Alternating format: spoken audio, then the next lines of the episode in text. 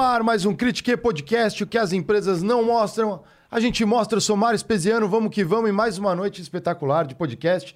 Muito bem acompanhado aqui do meu amigo Diego. Boa noite, Diegão. Diego Baltazar. Boa noite, meu querido. Mais um caramelinho ao vivo pra vocês, aí, galera. Assunto quentíssimo hoje também. Por onde andará André Geiger? André Geiger está em modo recovery. Ele tá carregando as pastilhas novamente pra estar o quanto antes com a gente de novo, né, galera? Mas por enquanto ele ainda não conseguiu. Eu- tá, será tá, que ele não ficou na Esbórnia três dias aí no Lollapalooza e não conseguiu dar conta do recado? Será? Pode ser, pode ser, cara. Pode Esse ser. Lola Eu, aí. eu curti hoje, Diegão, que você habilitou uma nova skin. A skin em homenagem ao Amarelândia. O Amarelândia já tá, tá aqui no chat já, aqui, ó. Já entrou com a gente, ó. Mas porque- Ah, tá, um amarelinho, né? O amarelinho. Amarelinho. é. É, é- Amarelinho, caramelinho. Mas é o Belchior, eu tô vendo aí. Você tá bem de homenagem aí. Exato, exatamente, cara. Diegão, conta pra galera como é que faz aí pra mandar perguntas aí, se inscrever aqui na nossa plataforma. Não, primeiro convidar mais uma vez é, o nosso público aí que está assistindo a gente, se quiser virar membro da comunidade do Critiquei, já tem passo a passo no link aqui embaixo, galera. A Bia já teve o cuidado de colocar para vocês ali como faz para entrar na nossa plataforma, se tornar um membro Critiquei. Existem diversos níveis ali que você, de acordo com o seu perfil, pode optar. E se você quiser é, mandar perguntas ou mesmo dar um aviãozinho para mandar para amiguinho, você entra, ah, manda o aviãozinho, mas para mandar perguntas entra na nossa plataforma. da- tem o link na descrição, né? www.critiquepodcast.com.br e ali você tem como mandar perguntas aí, porque hoje vai estar maravilhoso o papo aí, um tema que todo mundo é, quer saber, né? É um tempo que a gente já vem explorando esse tema aqui no Critique. É o futuro, então tenho certeza que vocês vão gostar bastante hoje, né, Marião? É isso aí, galera. Lembrando também que a gente tem um programa de membros ali, então você pode ser uma abelha operária, uma abelha rainha e um zangão mentor, hein? O zangão mentor, você tem ali uma série de benefícios. Vem lá, entra lá na plataforma critiquepodcast.com.br e sem mais é, recados paroquiais, Diegão, quem vai bater o ponto hoje aqui no Critique com a gente? Galera, hoje a agenda é muito boa, continuando aí para falar do mercado de cripto aí que cresce exponencialmente no Brasil e no mundo, né? A curva, a gente já viu, né, a curva de adoção da tecnologia, assim, tudo que vem junto com cripto é muito intenso e muito rápido, né?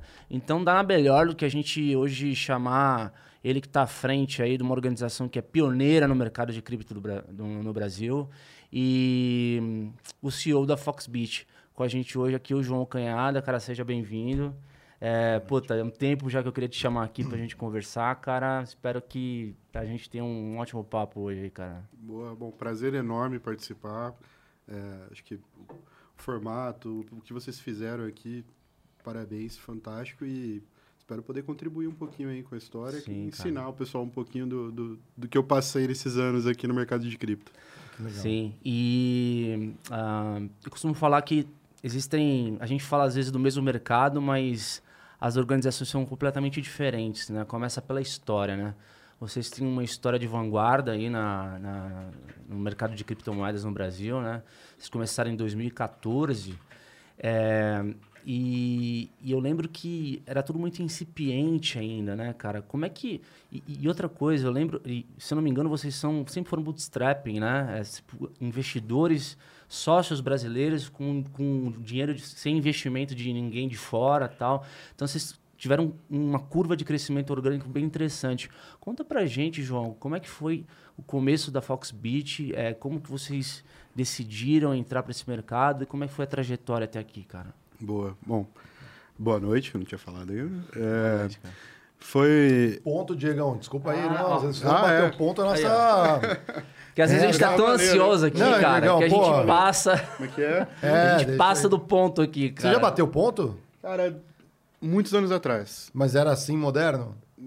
Era, era, era parecido, porque eu trabalhei na Delphi, Espírito Santo Pinhal, meu primeiro CLT com 14 anos. Espírito perto de São João do Boa Vista, É. ali, aquela região, legal. Fui menor aprendiz de eletricista ali. Ó, que legal. Aí Sim. tinha um pontinho ali, né? Aí tinha. Ah, você- tá. você Só bater a alavanca. Só.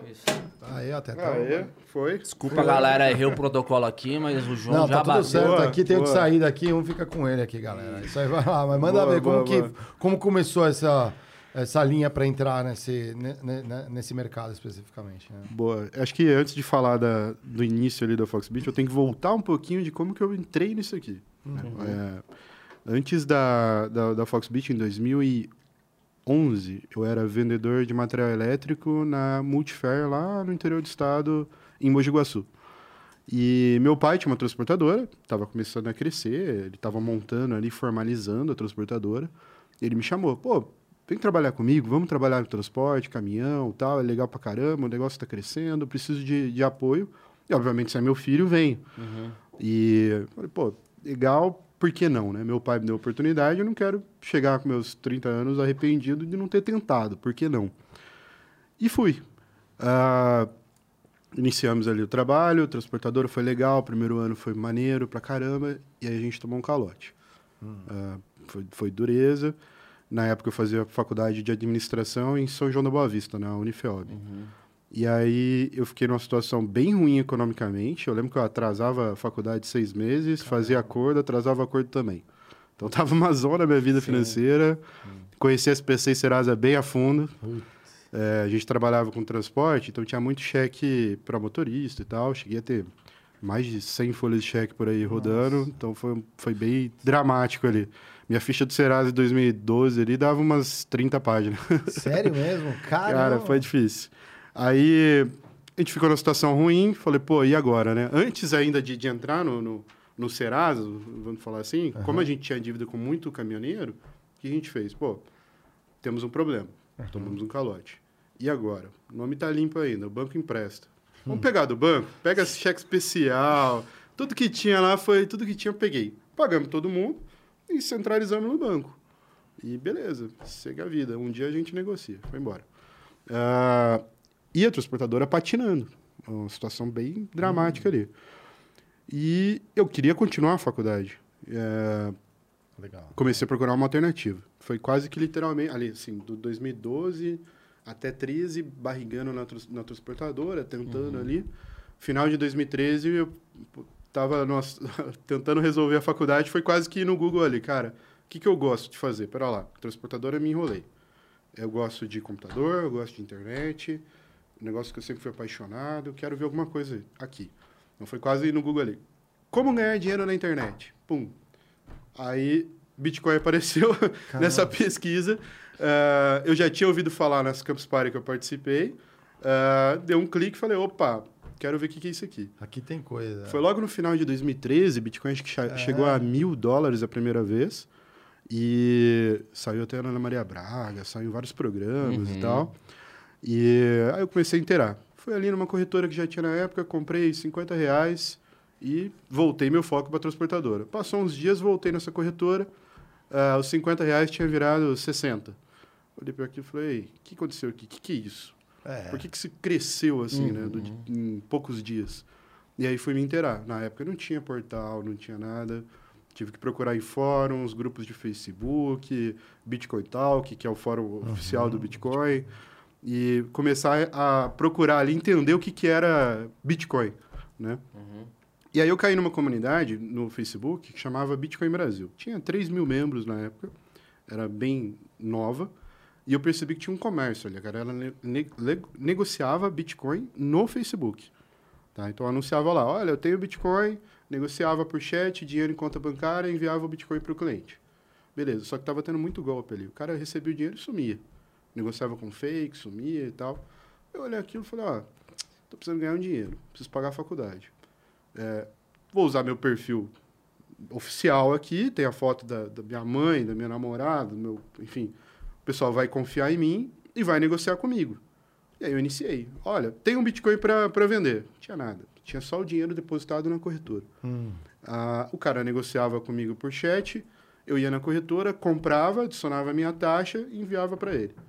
E aí eu comecei a ganhar uma cadência ali e comecei a crescer os negócios comprando e vendendo no Facebook. Um intermediador. Intermediador ali, Mas como que você passava para a custódia da, da pessoa que está comprando mesmo? Tinha algum sistema assim? Era na, na- na corretora direto? Como é que era? Normalmente, assim, eu tinha carteiras que eu usava, normalmente eu centralizava, né? É, wallets, mas as às vezes eu wallets, sacava direto da corretora para o destino que o cliente me informava. Ah, para a carteira que ele entendi. já informava. Então eu já mandava ali direto.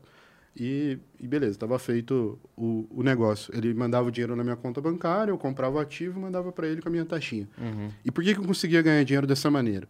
As corretoras na época eram muito ineficientes. Uh, você depositava reais numa corretora em 2014, começo de 14 ali, janeiro, por ali, chegava a levar três dias para o dinheiro cair na conta. Então eu tomava essa dor. Quando eu estava com os reais disponível, era quando eu ia no Facebook e falava: Olha, tem um Bitcoin para vender. Uhum. Aí que eu ia negociar com o cara. Uhum. E eu tomava essa dor na frente para poder antecipar. Como eu era rápido, o dinheiro caía na conta, eu já mandava o ativo pro cara. E aí eu fui crescendo dessa maneira. Só que eu não tinha capital de giro. Uh, hum, banco não ia me emprestar. É. Putz, tive bloqueio judicial na conta também, das dívidas e problemas. O pouco dinheiro que eu tinha juntado foi embora para pagar a conta de banco. E, e eu procurando um caminho ali, né? Uh, e aí eu comecei a falar não para os clientes porque eu não tinha dinheiro para depositar nas corretoras para poder comprar. E, e, tinha uma carteira ali que já tinha uma recorrência comigo. Tava um negócio começando uhum. a crescer. Eu descobri um site na época, hoje não existe mais, mas se chamava BTC Dian. Era um peer-to-peer lending global em Bitcoin. Inclusive foi fundado por um brasileiro, Celso Pita. Infelizmente o, o site não, não uhum. foi descontinuado. Uhum. Mas basicamente, eu ia nesse site e anunciava lá: olha, preciso de um Bitcoin para o meu negócio aqui. Eu podia travar essa dívida em dólar, euro, no próprio Bitcoin e oferecia um juros por isso. Falava, olha, ofereço 4% ao mês de juros e preciso de capital de giro para o meu negócio de peer-to-peer -peer aqui no Brasil. E aí o indiano, americano, chinês, qualquer pessoa que tivesse era Bitcoin um no planeta... Ah, ou era direto? Ele, Tinha ele, ser um para um. Era um, era um. Não, ele poderia investir frações. Ah, então, assim, via o indiano, colocava ali 100 dólares em Bitcoin, o americano, um 50. De... E por aí vai. Quando dava o total que eu estava solicitando, eu ativava o empréstimo, usava no meu dia a dia capital de giro, final do mês eu recomprava o que eu devia e pagava o empréstimo. Legal. E aí eu comecei a fazer esses empréstimos e crescer na comunidade é, no meu capital de giro dessa maneira. Uhum. Então, comecei a atender mais gente, comecei a, a crescer dessa maneira. Uh, inclusive, alguns clientes que compravam Bitcoin de mim uhum. investiam em mim depois, porque eles sabiam o que eu estava fazendo. Uhum. Sim, ele falou, puta, que legal, quero crescer, então, mas vou, um jurinho vamos, aqui. Vamos junto, não, vamos exato, junto. Até né? então, o mercado de exchange era irrisório no Brasil. Muito pequeno, somando todas as corretoras da época Uh, assim, num dia muito bom, negociava 200 mil reais no dia. Nossa. Um dia excelente aqui, um dia incrível. Uhum. E, eu, e, assim, as corretoras, não estou falando eu na física. Na uhum. física eu negociava, dia que eu negociava 20 mil reais no dia era 10% do mercado, entendeu? então, Nossa. Uh, e o Bitcoin na época, ele estava diminuindo de preço, porque teve o hacking da MTGOX, teve o problema da Silk Road e tal. Uh, Bitcoin estava em torno de, acho que mil reais por ali, começo de 2014. Uhum. Aí eu fui crescendo nessa comunidade. Pô, o dia que eu peguei o primeiro empréstimo no BTCD foi quando eu bati o olho e falei, pera lá, o banco aqui não me empresta. O indiano que nem me conhece empresta. Olha que legal esse negócio, cara. Não é. tem domicílio bancário. O cara lá do outro lado do mundo me emprestando dinheiro aqui. Como que ele poderia te... no Brasil, entendeu? E como que ele é lastreado esse empréstimo? Cara, a plataforma lá, ela usava uma espécie de social score era baseado em Facebook, right? Não funcionou, né? Tanto é, que, é, a galera não pagava normalmente. é. E aí isso afugentou os investidores da, da plataforma. Mas é. o conceito era maravilhoso. Sim. Obviamente ele estava à frente do tempo ali, precisava melhorar as travas de empréstimo, mas é legal pra caramba. Qualquer pessoa no planeta emprestar para qualquer pessoa no planeta. Legal. Então, assim, uhum. isso é fantástico. Uh, e aí, o que aconteceu? Dessa, dessas solicitações de empréstimo, eu comecei a ajudar outros brasileiros a solicitar empréstimo também. Então, criei um grupo no Facebook lá, BTC Jam Brasil.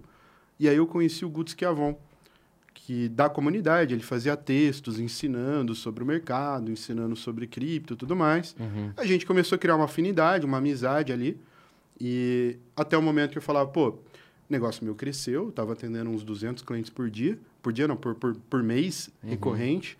E Acho que na época, se eu somasse o volume meu, acho que eu realmente tinha uns 10 a 15% do mercado na física naquele Olha, ano. cara, louco. E aí eu falei, pô, preciso virar PJ. Exatamente. É, É, uma hora que. preciso profissionalizar de- isso aqui. Ma- Mas só uma- um, detalhe: quando você estava nos primórdios ali no Facebook, você encontrava outros fazendo a mesma coisa? Encontrava, a gente comprava entre si, negociava, comprava Ah. de um, vendia pro outro e normal. Aí você olhava a taxa de um, do outro, preciso melhorar. Rolava uma competição. rolava, também? rolava. Na verdade, na época eu achei um caminho que eu conseguia trazer o, o Bitcoin mais barato do Brasil na época. Aí eu comecei a tomar o mercado da galera rapidinho, entendeu? Lembro que teve os caras que chamaram na- na- de lado e ó, e aí, Pô. você tá fazendo muito barato, cara, aumenta esse negócio Vamos aí. todo mundo Ah, subir, na verdade, vamos, você vamos. tinha uma condição de mercado o cartel, onde, condição onde de- você, é, tinha, exato. você não tinha arbitragem, né? Agora você... Então, mas é assim que você forma o cartel, né? Os É. caras, ô, vem Ó, aqui. e aí? né? Não, tanto que teve um, um- dos peer-to-peers que era muito grande no mercado na época, ele É. passou a comprar todo o meu estoque, todo dia. Ah, para ele poder Ele achava regular. que eu ganhava uma taxinha pequenininha, e na época, assim, o mercado brasileiro trabalhava com spread muito alto frente ao Bitcoin lá fora. Aham. Dava, tipo, 20%. E eu conseguia um caminho para comprar Bitcoin que eu, eu ganhava, tipo, 10% a cada trade. Os caras ganhando 20 e começou a falar, pô, você tá vendendo 10, você tá quebrando o mercado. Pô, vamos, falou, não, compra o vamos aumentar isso aí. Aí o cara falou, não, cara, eu não vou mudar meu preço. Se quiser, você compra de mim. Eu tô com estoque, eu quero vender. É isso aí. Aí, aí ele começou a me fortalecer, na verdade. Lógico. Porque eu comecei a ganhar dinheiro mais. Porque meu custo era é. tipo 1%. Eu ganhava muito na, na venda na época. E aí eu comecei a fortalecer o, o- a operação vendendo para outros peer-to-peers da época que Você matou alguns no estavam chateados caminho, comigo, No entendeu? meio do caminho, alguns ficaram É. no caminho. Ah, o né? objetivo dele era muito claro. é, eu quero cortar a sua relação com o cliente final. Então eu compro de você, você não vai ter estoque, e aí o cliente final vai comprar de mim. Beleza, tudo bem, livre mercado. Eu estava satisfeito com o meu, o meu lucro ali. É, e aí, nessa amizade com o Guto, ele pegou e falou: Eu falei, pô, vou virar empresa, preciso profissionalizar isso aqui. Ele- e aí ele veio, pô, vamos montar uma corretora? Vamos montar uma corretora de cripto e tal. E na época tinha quatro corretoras no Brasil. A Foxbit foi a quinta corretora. E aí eu olhei e falei, pô, já tem quatro? É muita corretora, Guto. Acho que não vale a pena, né? Mas aí conversamos lá, ele me convenceu, a gente optou por, por, por ir junto nessa. Ah, fui procurar dinheiro nos meus próprios clientes. Eu falei com mais de 70 caras na época para poder captar dinheiro. É, dois malucos toparam ali. Então, ah, sou muito grato, o Felipe, o Marcos. E, e aí a gente conseguiu pôr o negócio de pé. Ah, fizemos uma parceria com uma plataforma internacional que tinha era de um brasileiro e tinha uma tecnologia legal na época. Ah, tudo online. Eu não conheci o Guto pessoalmente, eu não conheci o Felipe pessoalmente, o Marcos, cada um numa cidade diferente. Então nasceu descentralizado ali, distribuído já na origem. Tinha vontade de fazer. a vontade né? de fazer, a gente se conheceu ali no Facebook e falou, pô, vamos montar a empresa, vamos fazer aqui, vamos embora. Contrato social rodovia Correio. Ninguém... Nossa, mas é, tinha uma estrutura, uma estrutura básica de back-end front-end para colocar uma, uma plataforma Então, de a- a- a- o contrato com essa empresa de fora é, foi via Authentic. Authentic não, na época nem tinha Authentic, é DocSign. Eu nunca tinha visto a pessoa na vida, pessoalmente. nunca tinha ido para Nova York na vida. Era de amizade do Facebook. E a galera ainda pergunta é. de metaverso, né? Pô, aí, ó, esse é o metaverso. Online, Você não precisa nem ver quem é, tá rolando. Raiz. Ah, e aí a gente organizou toda essa estrutura, rodou tudo e em 10 de dezembro de 2014 a operação foi ao ar. Ah, eu lembro que eu conheci o Guto no fim de semana, acho que foi dia 8 ou 9, ah, lá na LabitConf, que era um evento no Rio de Janeiro, que estava rolando de cripto. Cheguei, apertei a mão dele e falei, ô Guto, pô, legal, a gente é sócio, né, velho? Por um acaso. Prazer em conhecê-lo, né? A gente inicia ao público na segunda. Sim. Entendeu? E a empresa toda Hangout, Skype, Facebook, contrato salvia correio, tudo. Foi a, a origem da Foxbit é dessa maneira. Ah, a operação iniciou, e aí o que, que eu fiz? Eu peguei os clientes que eu tinha, ah, fiz alguns acordos de, de taxas e tal, e coloquei eles dentro da plataforma para negociar entre si. Então, em vez deles comprarem de mim, eles passaram a comprar e vender entre eles, dentro da plataforma. Então, o meu aporte para a Foxbit foi a- a- os clientes iniciais da Foxbit. Aham. Então, a gente iniciou, naquele 2014, a gente negociou, ah, acho que foi 500 mil reais no mês. E eu lembro que em, em janeiro o Bitcoin caiu pra caramba, chegou a bater acho que 350 reais a unidade na, na, Meu Deus. na, na book. Meu Deus. É, e a gente olhou, pô, e agora? Será que isso vai? Será que. E aí, né? Montamos um negócio. Eu lembro que eu cheguei, chamei meu pai e minha mãe e falei, ó, pai, eu não sei se isso aqui é certo, não tem regulamentação, mas eu, eu amei isso aqui, eu quero fazer isso da vida. E meu pai falou, ah, vai, se der problema a gente resolve. Só vai, entendeu? Tenta. Ah, e aí foi assim, o, o primeiro ano foi, foi muito legal, a gente ah, trabalhou muito forte com a comunidade, foi eu e o Guto operacionalizando a empresa toda ali, saque, depósito, suporte, tudo que tinha ali na mesa. Ah, e finalizamos o Já ano... tinha um pequeno escritório já. Nada, cada um na Cada sua casa, casa, fazendo.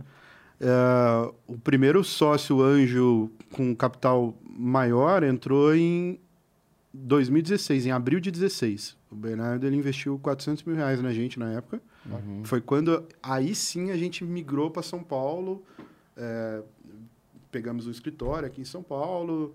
é, também, como a gente não tinha muita grana, a gente pegou e organizou um, uma Toca da Raposa ali, que era uma república dos sócios, basicamente. A galera juntou eu, o Guto, o Felipe, o JP na época para morar junto. Foi daí que veio Fox Beach? Daí? É, nome, não, não, não, já nome. tinha, já tinha. O nome, ah, o nome, na verdade, veio é, eu com a minha mãe conversando, pensando no nome em 2014. E minha mãe gostava muito da música What the Fox Says. Aham, sei, a raposinha.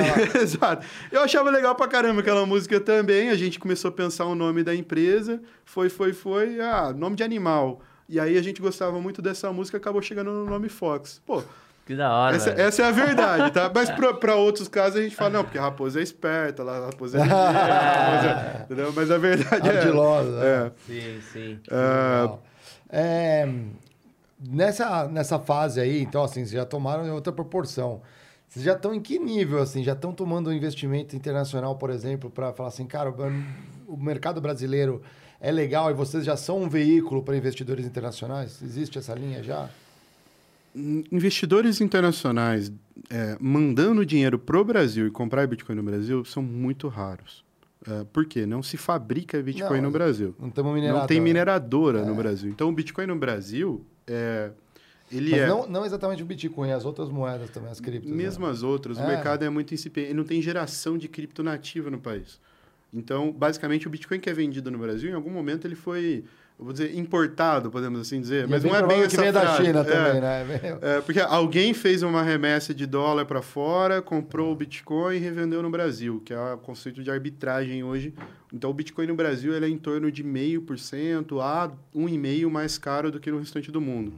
E, basicamente, esse 0,5% ele comporta ali o IOF de 0,38%, Ah, Nosso sócio obrigatório, né? mais O a governo, taxa do banco, mais a taxa da corretora. Na média, o Bitcoin no Brasil é vendido ali nessa faixa. Vai. Em alguns momentos, meio por cento, na média, 1% acima do, do preço internacional, porque comporta o lucro do arbitrador, comporta todos esses custos envolvidos na operação. Então, o Bitcoin no Brasil ele tem essa, esse prêmio Brasil, infelizmente. Prêmio. Assim, acho que como tudo no Brasil, né? É, é, mas a regulação de algo descentralizado. Se né? tivesse mais mineradores no Brasil, o problema é que não se fabrica equipamento para mineração no Brasil, Não, a energia quando- elétrica é a mais cara do planeta, imposto pra caramba na importação. Não vai. Sim. Não espero esse cenário resolver tão cedo. É. É, não, mas eu queria voltar um, um passo atrás ainda, da gente discutir a operação. Acho que o Mário pulou um pouquinho. Pula aí, é. pulou um pouquinho. Mas é. Cara, nesse começo, você entende pelo fato de você não ter recebido um, um funding de alguém de fora, melhorou a, essa curva de, de, de crescimento que vocês tiveram no começo da operação? Deu mais autonomia? E deu mais autonomia aonde? Você acha que foi. Se você pudesse voltar, você faria alguma coisa diferente no começo da empresa? Cara, não faria. Foi assim, a gente abordou, a gente não pensou na estratégia de marketing, a gente foi acontecendo. A gente queria, o que, que eu eu e o Guto queria? Pô, eu usava as corretoras que tinha no Brasil e elas eram ruins. Demorava para cair o depósito, o suporte era horrível, totalmente ineficiente e tal. E a gente era trader, tava no mercado ali comprando e vendendo, então a gente sentia essa dor na pele. A gente olhou e falou, pô, podemos fazer melhor, vamos fazer um negócio legal pra gente. E aí a gente foi trabalhar nessas ineficiências. Tanto que a Foxbit, quando iniciou, tinha um depósito mais rápido, saque mais rápido, e era a gente fazendo manualmente. Ah, Entendeu? Eu logava lá no, no bancão lá, tokenzinho, veio aqui o Joãozinho, sacou 100 reais. Aí ia lá, Joãozinho, agência tal, conta tal, 100 real. Ah, negócio Doni. na aqui, unha, né? na, unha, total. É, então, assim, não tinha, Que doido, não cara. tinha bot pra, pra automatizar saque e depósito na época, não. Tinha alguma corretora referência que você, você olhava assim e falava, puta, quando eu crescer eu quero ser igual esses meninos aqui. Era, tudo era, era no internacional, assim. No Brasil, Ah. é, o mercado tava indo, tava, Já existia uma Coinbase da vida? já existia Coinbase, Hum. é, Kraken é bem antiga, a própria OKX, que depois acabou juntando a história com a gente agora, mais recente, mas vou chegar lá. Sim. É, já existiam algumas corretoras no mundo bem famosas, né?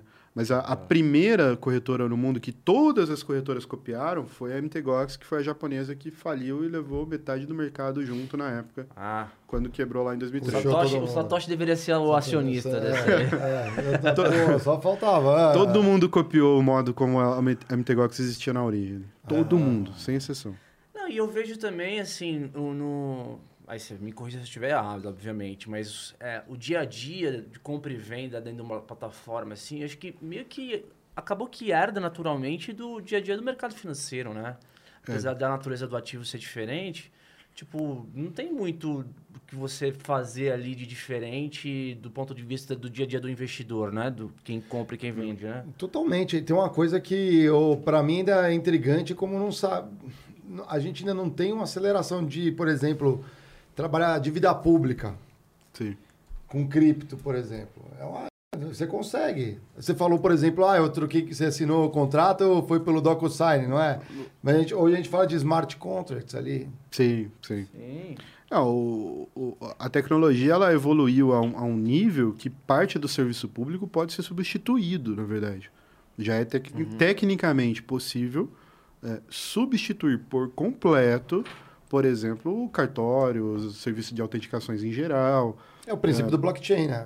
É. Já é nativo, já está ali. Não é uma tecnologia que precisa evoluir, ela já está pronta para É isso. só usar, né? É Só usar. Agora vai acontecer? Acho muito improvável num país como o Vai Brasil. mexer muito numa Cara, estrutura, né? Na estrutura a complexa. base- E eu lembro no começo dessa jornada de crescimento das, dos agentes econômicos que transacionam cripto, eu lembro, cara, que tipo organizações como a Foxbit e outras é, chegaram a ser, em determinada época do mercado, a serem tratadas como praticamente fora da lei, né, cara? Putz, sem dúvida, foi criminalizado. Teve criminalizado o negócio. bizarras. Lembra Era dessa meio, época aí? Cara. meio deep web, né? Assim, É, tipo, né? o- o- os, os bancos não, não deixavam fazer depósito direto pra conta da corretora, cara. Ah, Tipo, isso até hoje, tá? Tem uma treta enorme com É. bancões. é, existe um processo no CAD das corretoras contra os bancões, Uhum. porque eles limitam, eles coíbem, eles tentam fazer uma TED de um bancão para uma corretora cripto, eles vão te ligar, ó, você tem certeza? Tá tudo certo? Ah, É você mesmo?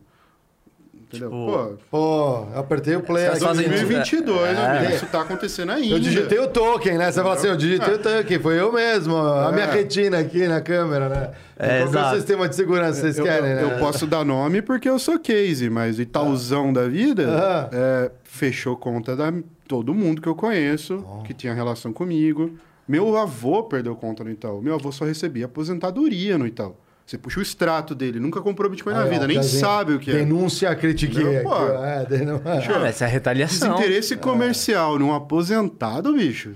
É. Desculpa, me explica, um cara que só recebe aposentadoria. Mas, mas isso Na aí. boa, o problema é, dele é ter canhada É. no nome, entendeu? É, é. Um neto que lida com cripto. Só- é, Exato, entendeu? E outra coisa, uma coisa é você. é, você chegar e fazer esse tipo de prática para você inibir que as pessoas tenham acesso a novos tipos de produtos financeiros da quais eles não nos controlam. Outra coisa é você ter abuso de poder econômico para você retaliar pessoas pelo fato de estar, por exemplo, tendo relacionamento com uma, uma corretora. E era isso que na época eu via. né? E aí, é, um ponto interessante eu queria saber a tua opinião, João, a questão da jornada de regulatório. Como é que está a questão regulatória hoje no Brasil? Você acha que é, tá, tá evoluindo? Tem coisa para acontecer? É, ah, tem, tem uma perspectiva de regular o mercado aí, mais do que já, tem, já vem sendo feito? Cara, é, isso globalmente todo mundo, o mercado entendeu que cripto é uma potência, que tem um negócio aqui. Aham. Tem volume, tem demanda, tem pessoas que querem comprar, vender, enfim. E os governos, até então, isso estava rolando meio solto. Eh, isso começa a ser organizado com as primeiras regulamentações, que foi Japão em 16, Nova York também em 16, e, e começa a surgir algumas, alguns manuais de boas práticas ali, podemos assim dizer. Uhum. Tá? Mas o mercado em geral, a gente mesmo copiou o que tinha tradicionalzão. Ah, pô, qual é o QIC básico? O que que um banco pede? Eu vou pedir também. Uhum. Como funciona? Eu vou pedir também. É só do Joãozinho, deposita para Joãozinho? Beleza, vou fazer também. Então a gente começou a seguir as boas práticas. Isso já é nativo do mercado. Então, mesmo que haja uma regulamentação copiando o mercado tradicional, as corretoras estão bem adaptadas. Tá? O meu medo é, eventualmente, isso for além do necessário, além do razoável. Uhum. Ah, e aí, beleza, o, o, o órgão regulador hoje, o Bacen, ele, ele realmente tem ah, pessoas ali muito boas. Os caras entendem Bitcoin profundamente. Isso é bem legal. O Real conversas- Digital tá, inclusive, estão em testes, né? para lançar daqui Estão em um tempo. testes. É, assim, o, o mundo tá o- entendeu que tem uma eficiência nessa tecnologia que é muito grande. Uhum. Tá? E, e isso é positivo. Então, pô, eu fazer uma wire transfer hoje para pagar um produto, comprar um serviço, pode levar de 3 a 7 dias para o dinheiro cair na, do- na outra ponta. É. Via Bitcoin eu faço isso em 20 minutos. Então, a Bitcoin também tem uma rede que, é, se eu não estou enganado, eles têm satélites próprios já, não tem uma coisa assim? Para suportar a transação, mas não é da, do... É que todo mundo pode ter um nó de Bitcoin e ajudar a rede a, a evoluir e ser mais segura. Então tem uma empresa ah, privada que colocou, subiu nós de Bitcoin em satélites. Mas qualquer pessoa pode. Eu posso ter um nó de Bitcoin na minha casa, pode ter um nó de Bitcoin aqui. E quanto mais nós, mais seguros a rede, a rede é, mais descentralizada ela é. Nessa questão de, da segurança. Do... Exato. E o Bitcoin ele foi feito para ser seguro. Ele não foi com foco em eficiência a princípio. E ele é, de longe, a, a estrutura mais segura do mercado cripto. tá? Só que ele não é eficiente como um meio de pagamento para pequenos pagamentos ou pagar o pãozinho na padaria com Bitcoin. Uma fração Não muito- funciona muito bem hoje. Daí começou a surgir propostas para evoluir a tecnologia do Bitcoin. Aí surgiu a Lightning Network, surgiu outras estruturas que podem tornar o Bitcoin escalável. E aí sim, substituir a, a, a rede de grandes bancões aí que processam milhares de pagamentos por segundo. E viabilizar microtransações também, né? E às E vezes. viabilizar microtransações, exato. Então, assim, isso é legal. O Bitcoin é software, então ele evolui. Uhum. para a evolução no core do Bitcoin, tem que ter um consenso de todas as partes que utilizam ah, o Bitcoin. Então, 95% da rede tem que aprovar as mudanças. E por isso ele é um pouco mais lento nas mudanças. Mas ele é um software, então ele vai evoluindo de acordo com o que o mercado está tá precisando. Uhum. Isso é bem legal. Agora, com relação às práticas das corretoras, quando você fala de boas práticas, é, é, na esteira do que, o, do que o mercado financeiro já faz, é, eu estou entendendo que houve, é um movimento ativo das, das corretoras, mesmo que não há ainda uma exigência formal do regulador, né? porque então não é um mercado formalmente Sim. regulado, mas são estruturas básicas, tipo conheça seu cliente, política de anti-lavagem de dinheiro, como é que funciona isso? Então, o pessoal fala que precisa de uma regulamentação específica. Ok, ela vai acontecer. Mas o mercado em geral ele já tem regras para isso. Existe uma lei é, an- anti-lavagem de dinheiro de 98, se eu não me engano, que ela aborda todas as PJs do país. Então, mesmo um vendedor de carro, ele tem que fazer um QIC mínimo para aceitar cash do, do determinada compra de um Uhum. veículo. Então, existe uma lei que ela Engloba rápido, né? ela já engloba um, né? todos os PJs. Então, assim, beleza, você tem várias leis que elas já resolvem o problema. A regulamentação específica é basicamente pegar essas leis e formatar em um DOC único. Mas ah, já existem as regras. Entendeu? Não é terra de ninguém. Se você não seguir determinadas leis que já estão em vigência, você pode ter vários problemas. Entendeu? Caramba, E- isso é. Então, assim, ah, vai ter regulamentação específica? Beleza, mas basicamente é pegar as leis que já existem e formatar em um DOC único. Uhum, Beleza, é o uhum. mercado, você tem que seguir isso aqui. Entendi. É, o problema é que quando formata esse DOC único, o pessoal acrescenta coisa. Entendeu? É. Brasília é complicado. Exa O exatamente. passeio é maravilhoso, o pessoal técnico, capacitado e tal. Agora, quando vai para Uhum. Gera... a Não, porque eu câmera, vejo- aí a é gente tem que olhar com carinho, Eu, entendeu? eu tô vendo alguns movimentos no mercado acontecendo, Hum. tipo o, o CEO mundial da Binance vir aqui trocar uma ideia com o Dória, Uhum. entendeu? Aliás, eles É. patrocinaram a final ontem. Eu fiquei muito feliz com aquele jogo. do- Semifinal, perdão. Ah. É, Não, mas acho que tem a ver, os caras até querem que. que e aí eu, eu entendo que é um exposição, desejo. né? Exposição. Não, eles querem que regule, porque o que, que acontece? Eu acho que eh, existe também uma questão de que se você está regulado formalmente embaixo do, do, do órgão oficial, significa que você pode chegar para o investidor e falar: olha, eu já não, não estou tão Sim. à margem do, do, do, da, da- do regulatório. Então, eu, eu sou um cara também que sou um ecossistema que, que vale a pena ter, ter investimento, entendeu? É, a, a- vantagem é que você tem um, um dinheiro que está com muita vontade de, de entrar em cripto Uhum. institucional, que ele, ele sente a necessidade da, da regra mais clara. tá? Isso. Então, a quantidade de liquidez disponível para o mercado em caso de regulamentação, ela tende a aumentar exponencialmente. Uhum. Pessoa física, varejo em geral, até mesmo uma empresa pode comprar e vender, não tem nenhum problema. A Receita Federal, desde 2015, já orienta para você declarar seus ativos, recolher ganho de capital quando houver. Então, assim, a regra do jogo já existe desde 2015, Uhum. do ponto de vista tributário. Tá? Ah, e ter uma regra para a atividade em si só vai abrir o mercado para uma liquidez maior. É Ah, claro, tá. Então a questão da regulação é mais para fundo de ter um... investimento poder comprar e vender Bitcoin no Brasil ah, e aumentaria a liquidez no Brasil. Hoje, para você ter uma ideia, os fundos de investimento no Brasil, que tem ali listado na, na bolsa, os ETFs, etc e tal, eles têm que comprar cotas de um fundo gringo que este sim está exposto a Bitcoin. Então, o fundo brasileiro, ele não pode comprar no Brasil. Poxa, tá cheio de empresa aqui, cheio de emprego para gerar, cheio de coisa legal. Por que, que o cara tem que sair daqui para comprar lá fora, cara? É, Tem- o Bitcoin é o mesmo, ele é uma commodity. O Bitcoin do Joãozinho não é mais bonito que o do, do, do Pedrinho. Ele não vai deixar É o de mesmo fazer, né? ativo. É, Ele não vai deixar Entendeu? de fazer, ele só tá dando mais trabalho. Exato. Aí lembra aquele 1% que eu falei em média? É. Esse 1% podia ser amassado com a liquidez de fundos. Podia ser zerado. Entendeu? Por que, que esse dinheiro não está dentro do Brasil, cara? Tem um cara aqui que escreveu pra gente, o Fabrício, acho que ele tá querendo minerar. Ele quer saber um pouco mais de mineração. Será que vale a pena minerar no Brasil? Explica pra ele aqui. O que que é minerar aqui pro Fabrício? Ele não. Boa. Olha, minerar é resolver cálculos matemáticos complexos é, que, uma vez solucionados, te dão acesso a novos bitcoins e a taxas da rede é, daquele momento que você descobriu o bloco. Tá? Então, originalmente era gerado 50 bitcoins a cada 10 minutos, isso caiu para 12,5 ah, e agora a gente está em 6,5. Tá? Então, foi 2012, 2016, 2020. É o market cap. É o halving, o a gente chama. É a nossa Copa do Mundo. Cada quatro anos acontece. A próxima é Cara, é 24. impressionante que tem um gráfico É. que diz ali, depois de cada halving, potencial de... de... Historicamente, Bitcoin chegou a, va- a valorizar 10 vezes, em média, um ano e meio a cada halving. Então, aconteceu em 2012, 2020, 2016, 2020. Então, sempre o ano seguinte. 2012, halving. 2013, recorde de preço. 2016, halving. 2017, recorde de preço. 2020, halving. 2021, recorde de preço. O próximo halving, 2024. Normalmente, esse recorde de preço é cerca de 10 vezes o anterior.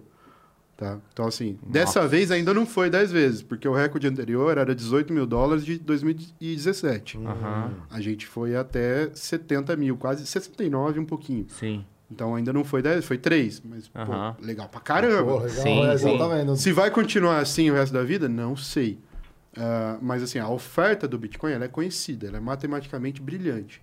Você sabe quantos Bitcoins são gerados a cada 10 minutos, isso vai decrescendo até a finalização em 2140. Uhum. Após isso, só vai ter as taxas das transações que estão acontecendo ali que os mineradores vão ganhar. é limitado. Até lá, o minerador ganha novos bitcoins e as taxas. Tá? Ah, e aí, a, a- a oferta, matematicamente, brilhante. Eu prefiro confiar na matemática Aham. do que em política, no caso. Então, Uhum. assim, em política, o cara vai lá, aperta um dedo, imprime moeda, inflação, blá, blá, blá, problema. Tanto que aconteceu pra caramba em 2021. Ah, na, no Bitcoin, não. Já é, é software, tá descrito. Tá entende- descrito lá, você a entende como é o software, como ele é, é escasso. É. Então, beleza. Ah, então, a oferta é totalmente pública e conhecida. A demanda é que não. E a demanda é explosiva, volta e meia. Você tem 21 milhões de unidades. A gente vai chegar em 19 dis- à disposição do mercado para negociação nas próximas três semanas. Então, 19 milhões estão emitidos. Desconsiderando que houve percas, tem gente que perdeu acesso permanentemente, pode considerar que tem 19 milhões à disposição do mercado para ser negociado. Uhum. Cara, se a gente for limitar isso somente em número de milionários no mundo, pessoas que têm mais de um milhão de dólares, se eu não me engano, tem 38 milhões de, de milionários no mundo. E já não tem um Bitcoin para cada milionário no mundo. Uhum. Se você aplica isso ao número de pessoas e você entende que a demanda é crescente e a oferta é limitada, você tem um negócio explosivo, É. meu irmão. É. Entendeu? O pessoal fala, ah, Bitcoin vai atingir um milhão de dólares nos próximos 10 anos. Acredito. Possível? Possível, Possível. totalmente possível. Possível. Basta um banco central adicionar como reserva de valor e pronto. O teto, Hum, o teto são 21 milhões, né? de- 21 milhões. 21 milhões de, de, de Bitcoin. E, e o, o dos cálculos que você comentou ali, o cara vai ter que investir num computador, né? Aqui, ó, ó, uma, uma rede ali, né? Umas plaquinhas aí. É, ele, ele é tão brilhante que assim, o, o, o software ele se adapta Aham. ao poder de processamento disponível na rede Hum. para que seja gerados novos bitcoins a cada 10 minutos. Se o poder de processamento na rede aumenta, aí esse tempo vai diminuindo. Começa a gerar bitcoins, novos bitcoins a cada 9 minutos, a cada 8, a cada 7, a cada 5. E aí a rede refaz o cálculo para entender que houve um aumento de poder computacional Hum. para voltar aos 10 minutos originais. Então, é sempre mantendo 10 minutos. Então, no começo, em 2010, você poderia minerar com um computador simples de mesa. Na tua casa. Exato. né? Quanto mais computadores simples foram conectados à rede, mais difícil foi se tornando gerar novos bitcoins com esse tipo de equipamento. E aí surgiu as ASICs, que são equipamentos específicos para mineração. As rigs, né? Beleza, é, é uma evolução da tecnologia. Ele falou de minerar no Brasil. O que, que ele tem que resolver? Primeiro, equipamento. Não se fabrica esses equipamentos no Brasil. Se ele conseguir fabricar, ele vai ganhar milhões, beleza. Então, se ele conseguir importar, ele tem que importar isso de forma barata, É. né? de forma mais eficiência possível. Beleza. Qual o segundo ponto? Energia elétrica. Ele tem que buscar ter energia elétrica mais eficiente possível. Ah, via luz solar, via o que for Aqui havia tem que ser barato. vermelha de vez Exato. em quando, né? Brasil, se ele conectar na rede elétrica direto da casa dele, ele vai ter um problema na Ah, mão. ele vai- Inclusive, Porque prova... E não é que ele não vai minerar, ele vai minerar. Só que assim, ele vai gerar, por exemplo, 100 reais em Bitcoin e a conta de energia vai vir uma conta de 500. Então não é que não dá para minerar com computador de casa ou qualquer... Dá. Ah, mas não vai, Só que é inviável economicamente, entendeu? Se você quiser fazer um experimento, deixar um dia só para entender como é, legal.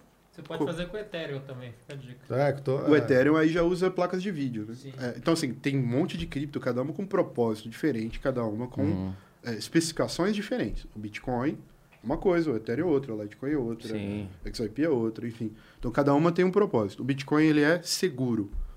O Ethereum é focado em smart contracts.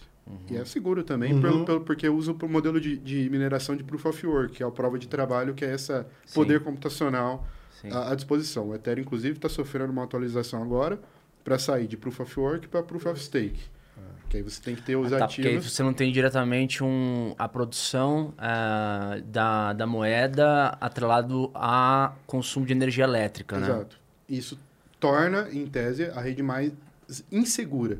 Então, o Bitcoin é mais seguro justamente Por por, que, esse que problema. mais inseguro? Porque teoricamente você tem um sistema mais sustentável, né? Ele é inviolável, porque para você, é, vamos supor, que você queira violar o Bitcoin, reverter transações, Uhum. criar blocos, fazer o que for, você tem que dedicar mais do que 50% do poder da rede vigente para poder fazer qualquer edição em um bloco passado. Ah, tá. Tá? E para você ter esse poder de, de computação, você tem que ter milhares de máquinas, energia elétrica barata e uma baita disposição o para fazer isso. recálculo que ele vai fazer, porque ele vai falar, pô, de repente tem... E normalmente, se você tem tudo isso, você não vai rodar contra a rede. Você vai colocar à disposição da rede para gerar novos mais bitcoins e ganhar dinheiro. Exato. Então, assim, Exato. ele, ele, ele, é, ele é perfeito desse ponto de vista. É. Entendeu? Então, assim, ele torna o malandro uma boa pessoa. Mesmo que o cara queira errar, ele não, ele não quer errar. Não, não economicamente isso, não faz né? sentido. É. Mas necessariamente para acontecer isso eu preciso envolver capacidade de poder computacional. No Proof of Work, sim. Que é o modelo de... E no de, Proof of Stake, No Proof é of Stake funciona? você dedica é, ativos em custódia, você normalmente faz um lock nesses ativos, trava, e esses ativos geram novos ativos. Ah, tá. Tá? E aí tem vários outros modelos de mineração. Proof of Work foi o primeiro, é o mais famoso, Bitcoin, etc e tal. Existem vários outros formatos possíveis, tá? Cada um atende a um determinado propósito. O Proof of Work é legal pra caramba e é extremamente seguro. O Proof of Stake não é tão seguro, mas ele é muito eficiente. Você consegue fazer transações, milhares de transações por segundo, é muito mais rápido o envio de A para B.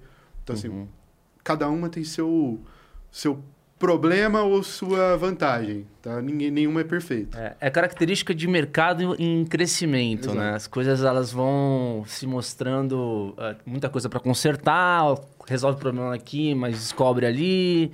Então acho que faz parte de um mercado exponencial que tá, tá- tem muita coisa para acontecer, né? Quando a gente abre, sei lá, uma, uma, vou numa corretora, dependendo da corretora, essa dessas gigantescas aí, você- é, mo- é criptomoeda pra caramba. Tem as famosas, tem as top, mas você olha, é assim, eu tô As moedas de tá- cachorro. Cara, exatamente, tem de tudo, tem de tudo. Ao mesmo tempo, elas também têm sua escassez, sua demanda. Né? A demanda eu acho curioso, né? Como que alguém pesquisa e fala, não, acho que eu gostei. Como que alguém fala assim, cara, eu vou apostar nessa moeda aqui do cachorro, por exemplo? É loucura, é, uma, é, é o problema que resolve. A- A gente está na era das moedas privadas, né? Elas estão competindo entre si. Ah, então, assim, moeda de cachorro, moeda de tudo, moedas de em- empresas estão listando as suas. Daqui a pouco a Apple vai ter a dela, a Amazon vai ter a dela. O Facebook vai tentou, ter a, né, tentou ó. fazer a dela. É. Então, a gente está numa, numa era curiosa, aonde em vez do Estado emitir moedas, você vai ter empresas privadas emitindo moedas. Uhum. E elas vão competir entre si, e o legal é que não é por curso forçado ou obrigação. É por adoção espontânea. O, o cliente ou a, ou a pessoa, ela quer usar aquilo. Isso é muito legal. Uhum. Porque Você pode ter, uma, no longo prazo, uma substituição do, do papel moeda como a gente conhece. Uhum. A do Facebook deixou os governos em pânico. Sim, claro. aham, né? Se ele coloca Pô, aqui... Primeiro, o dinheiro seria uma um cesta bilhão de moedas. pessoas ali dentro. É. Exato. Ela estaria atrelada... 2 bilhões. Dois, é, É, com ela- todas as Ela plataformas. estaria atrelado a. Era, era, na verdade, era outro nome e depois virou DIN. É, e aí ele estaria atrelado a euro, dólar e outras moedas. Então ele seria uma moeda muito robusta, muito forte. Uhum. Ah, e a- e o, o o Facebook justo. É o, seria o maior banco central Sim, do planeta. De uma vez. Disparada do dia para noite, é. entendeu? Controla a emissão da moeda. Cara, Aí É começa lá, Dona Maria que vende artesanato lá no interior de Minas. Ela recebe reais, ela pega aqueles reais, ela vai comprar, compra 10 pãozinhos na padaria. Beleza. Aham. Aí ela recebe DIN pelo artesanato que ela vendeu no Facebook. Hoje ela compra 10 pãozinhos na padaria. Amanhã, o governo fez alguma cagada, ah, os 100 reais dela compra 9 pãozinhos. Os moedas do Facebook dela compra 11. O governo fez outra cagada, compra 9, compra 8. A, a do Facebook compra 12. Quanto tempo até que naturalmente a Dona Maria Só passasse a rejeitar o real e optar pela moeda do Facebook? Naturalmente, ela não precisa ser economista. Ela vê isso na ponta ali. Ela compra menos pão quando ela guarda em real, mas ela compra mais pão quando ela guarda em dia. Então, assim, isso deixou o governo em pânico. No mundo todo. Todo mundo, ficou- os caras ficaram em pânico. Mas eu vou te falar, João. A gente aceita doações de criptomoeda, viu, galera? Se vocês quiserem mandar, aqui tem, porque vale mais que pão. E Sim, talvez sim. valha mais que um real, hein? Cara, mas eu tô vendo, cara, notícia, É. é, notícia fresquinha que saiu, acho que foi ontem ou antes de ontem, a Europa pressionando as big techs pra, eu não sei o que que era, cara. Era tipo pra ter é, políticas claras de, por exemplo, é, dar segurança a pequenos desenvolvedores, é, empreendedores que querem é, empreender dentro da plataforma. O que, que acontece? Essas plataformas, essas big techs, elas acabam no, no médio e no longo prazo é, é, afastando os empreendedores, porque o cara não sabe quando, de repente, é, você pega, pode ter seus dados sequestrados, seu negócio sequestrado para uso próprio da, própria, da plataforma, né? E, a, e, a, e a Europa está começando a colocar regra em cima disso já. Então, eu acho que é, quando, quando o blockchain estiver mais maduro, vai ser inclusive fonte de, de, de- desses empreendedores que se sentem hoje inseguros para desenvolver em cima das grandes plataformas, para poder desenvolver em plataformas des- descentralizadas, em sistemas que são livres, como e toda a comunidade, entendeu? É, a tecnologia ela está evoluindo ao ponto que tudo se torna descentralizado e você não tem mais um servidor, um ponto central de falha, podemos assim dizer. Uhum. Então, tudo que você tem hoje no seu dia a dia está sendo replicado de alguma maneira utilizando Bitcoin e criptomoedas em geral. Então, já existe o, o WhatsApp descentralizado, o Uber descentralizado. Então, assim, ah, bloquear, falaram agora recente, vai bloquear o Telegram. Beleza. E já existe tecnologias de mensagem instantâneas usando blockchain. É impossível, tecnicamente, você bloquear esse tipo de estrutura. Tá? Não existe direito a esquecimento em blockchain. Não importa o que está rabiscado em papelzinho colorido. em- Sim, no- uma informação registrada, não tá lá tem, no bloco. tá lá, acabou, É, registrou, acabou. Então, assim, a, a tecnologia está evoluindo. Uhum.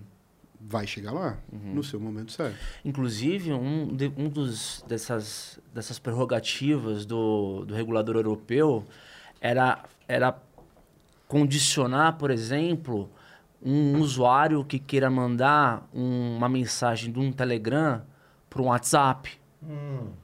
De um WhatsApp para um outro aplicativo de mensagem, que não haja essas barreiras, essas grandes plataformas que impeçam o livre trânsito de dados. Sim. É, enquanto a. É porque assim, vamos, é, vamos combinar o seguinte: o, o blockchain ele é o estado da arte, mas é uma tecnologia que não, ainda não está. Ela não está completamente escalável para milhões e milhões de pessoas. Não, e- adoção, né? Você tá falando. né? Exato. É, não vai resolver tudo, todos os problemas do mundo. Fato. Tinha até uma brincadeira em 2016 que se você falasse blockchain três vezes no espelho, sua startup virava um unicórnio. Então, assim, não é assim, entendeu? É... Porque 2016, 17, houve uma modinha de blockchain tudo, não sei, calma lá. É, Blo- meu amigo. Blockchain, ele é um tipo de banco de dados que ele é brilhante quando você precisa de escassez digital naquelas informações. Beleza? É, agora, assim, ele não é o melhor banco de dados mais eficiente do mundo. Dependendo do que você está fazendo na sua startup, blockchain não te serve. Não adianta colocar ali, ah, blockchain, blockchain, valuation subiu, não sei o quê. Cara, mas não vai entregar, não vai resolver nada É. pro seu dia a dia. Então calma lá. Sim. Ele, é- ele, ele é uma estrutura de, de, banco de banco de dados baseado em escassez e timestamp. Então, assim, beleza, é isso. Legal pra caramba, brilhante. É, mas se você não precisa de escassez nos dados, pra quê? Exato. Pra que exato. você vê? E até custo atual mesmo, né? Você tem um custo de uma transação em Ethereum hoje, ainda é bem caro, assim, né? Do ponto de vista. Hã? Eu cheguei, eu cheguei a fazer transação de Ethereum para compra de NFT, enfim, para testar alguns produtos do mercado que eu paguei 300 dólares, 500 dólares a taxa. É impossível de, de É. colocar para o dia a dia do, do- em geral, não dá, entendeu? Uhum. Não, não tem como isso É, ainda está muito incipiente. diminuiu muito. As propostas de atualizações do Ethereum em si, que é o, o foco aqui agora, é ele vai evoluir. Diminui Aham. bastante as taxas. Inclusive, tem um monte de cópia do Ethereum que tenta suprir essa falha do Ethereum que veio crescendo na onda do, do mercado de smart contracts, DeFi, etc e tal. Uhum. As DeFis, elas surgiram e cresceram muito nos Estados Unidos, principalmente em 2020, 2021. É, aí você fala, pô, DeFi é brilhante. Legal pra caramba. Um- um- Explica pra galera que são as DeFi. Tá. né? DeFi é finanças descentralizadas. É quando eu consigo fazer trade de, de A para B sem intermédio de uma entidade central. Então eu com- compro e vendo Bitcoin sem a Foxbit, Uhum. sem o canhado. Beleza. Legal pra caramba, dá para você fazer ao movimento de carteira A para B sem o- a entidade central ali no meio. É, parte disso são empréstimos descentralizados. Você aloca ativos em garantia e toma outros ativos, pagando juros em cima disso. Ah, por que que DeFi explodiu? Ah, e aí houve até uma... Tá rolando ainda uma revisão tributária em cima disso. Quando você vende um ativo, você paga ganho de capital. No Brasil, 15% do, do lucro. Do lucro. Quando houver. Sim. Quando você aluga o ativo É um outro e taxa. toma empréstimo, não tem taxa. Ah, não tem taxa. Nos Estados Unidos não tem. Ah. Então, se eu tenho um ativo, se eu tenho que pagar 15% de imposto, vou dar um exemplo aqui. Aham. 15% de imposto em um Bitcoin. Um Bitcoin vale 50 mil dólares. Eu posso alocar esse Bitcoin em garantia e tomar stablecoins ou, ou outros ativos em cima daquilo para usar no meu dia a dia. Então eu deposito um Bitcoin que vale 50 mil ou 10 mil dólares, que seja um exemplo para arredondar aqui, e saco 9 mil. Eu teve um ganho econômico de 5 mil. Sim. E se o Bitcoin continuar subindo, maravilhoso. Aquele ativo que eu aloquei em garantia, Uhum. ele vai valer mais e vai me dar mais, mais Valorizou, dinheiro né? ainda. Então, em vez de eu vender, eu aloco em garantia e tomo dólar emprestado. Então, em vez de eu pagar 15% de ganho de capital, eu ganho 5 a mais tomando crédito em cima daquele ativo que eu depositei em garantia. Foi isso que cresceu pra caramba DeFi. A tecnologia é maravilhosa, mas vamos falar real, cresceu por causa do tributário. Entendeu? Ninguém é fator. bobo, entendeu? O fator É. que, que, que resultou no, do boom foi o tributário. É, e daqui a pouco E aí, obviamente, isso força Vamos uma revisar, revisão. vamos Os governos, revisar. né, cara? É, O governo também não é bobo. Pô. governo olhou isso aí, pera lá. Ei, Como é, qual é que essa ei, galera tá é ganhando é isso, dinheiro? entendeu? não, Cadê sem eu meu? ganhar também. Que é aquela situação que houve um debate recentemente do Elon Musk que ele poderia captar dólar em cima das ações sem ter que vender. Então, se ele não vende, ele não tem ganho de capital. É verdade. E aí queriam cobrar, cobrar imposto em cima do ativo que ele não vendeu. Depois que uma empresa determinada cresce muito, as ações você não precisa mais desfazer das ações. É, essa tem Você aloca ela em É, vezes garantia e é. toma dólar, toma crédito no mercado. É isso aí. Então, é o mesmo conceito, só que aplicado a cripto. Uhum. É isso. Então, assim, É. é, um pouco do que rolou em 2020 2021. É muito louco porque a gente tá vendo um mercado desenvolvendo hoje, assim, só que ainda não é tão claro, é, não- digo que é nebuloso, nebuloso talvez não seja a palavra, mas ainda é difícil prever o quanto vai destravar de modelo de negócio novo baseado no que vai vir aí, por aí, né, cara? É impossível, assim. Ah, a gente era muito otimista lá em 2014, 15, mas eu jamais esperava que o Bitcoin crescesse tanto em valor de mercado e tal. Cara, fosse a 10 mil dólares, eu já estaria soltando rojão, a gente ia fazer um monte de Aham. planos. Nossa, quando chegar a 10 mil dólares, eu comprei Bitcoin a 200 dólares, a 300, a 500. Eu tenho um Mac que eu comprei em 2016, que eu gastei nele 2.500 dólares em Bitcoin. Bitcoin tava acho que 600 dólares na época. Bom, Então deu 600, é, uns 4 bitcoins foi pro, foi pro ralo aí. Uhum. E. Cara, olha pra aquele Mac, eu tenho raiva do Mac. raiva, pra ele. pô, lá, podia, devia ter comprado, devia. né? E, e eu e assim, todo mundo que gasta Bitcoin acaba tendo esse sentimento no longo prazo. Então ele acaba privilegiando a moeda dele do dia a dia. A não ser que ele seja, vai rolando, né? Exato. cara? É, então, é. assim, ele acaba não querendo gastar Bitcoin. Cara, eu comprei várias coisas, gastei Bitcoin com um monte de besteira, entendeu? Comprei skin de CS, comprei. Assim, legal. se somar preço- Bom, dependendo da skin, você consegue reverter isso daí, você sabe. Mas né? o preço de agora do Bitcoin Não nada vale, subiu não tanto, como, cara. não vale. Nada subiu Galera, tanto. joga CS, né? Pra ajudar aqui a levantar A gente o- distribuía no começo da Foxbit, todo mundo que fazia conta ganhava dois reais. Aí, em alguns momentos, a gente, a gente dava 50, dava 10, dava 100. A gente fez uma conta desses, desses bônus convertido em cripto do momento até hoje. Dá mais de 50 milhões de reais distribuídos, se fosse olhar valor presente, entendeu?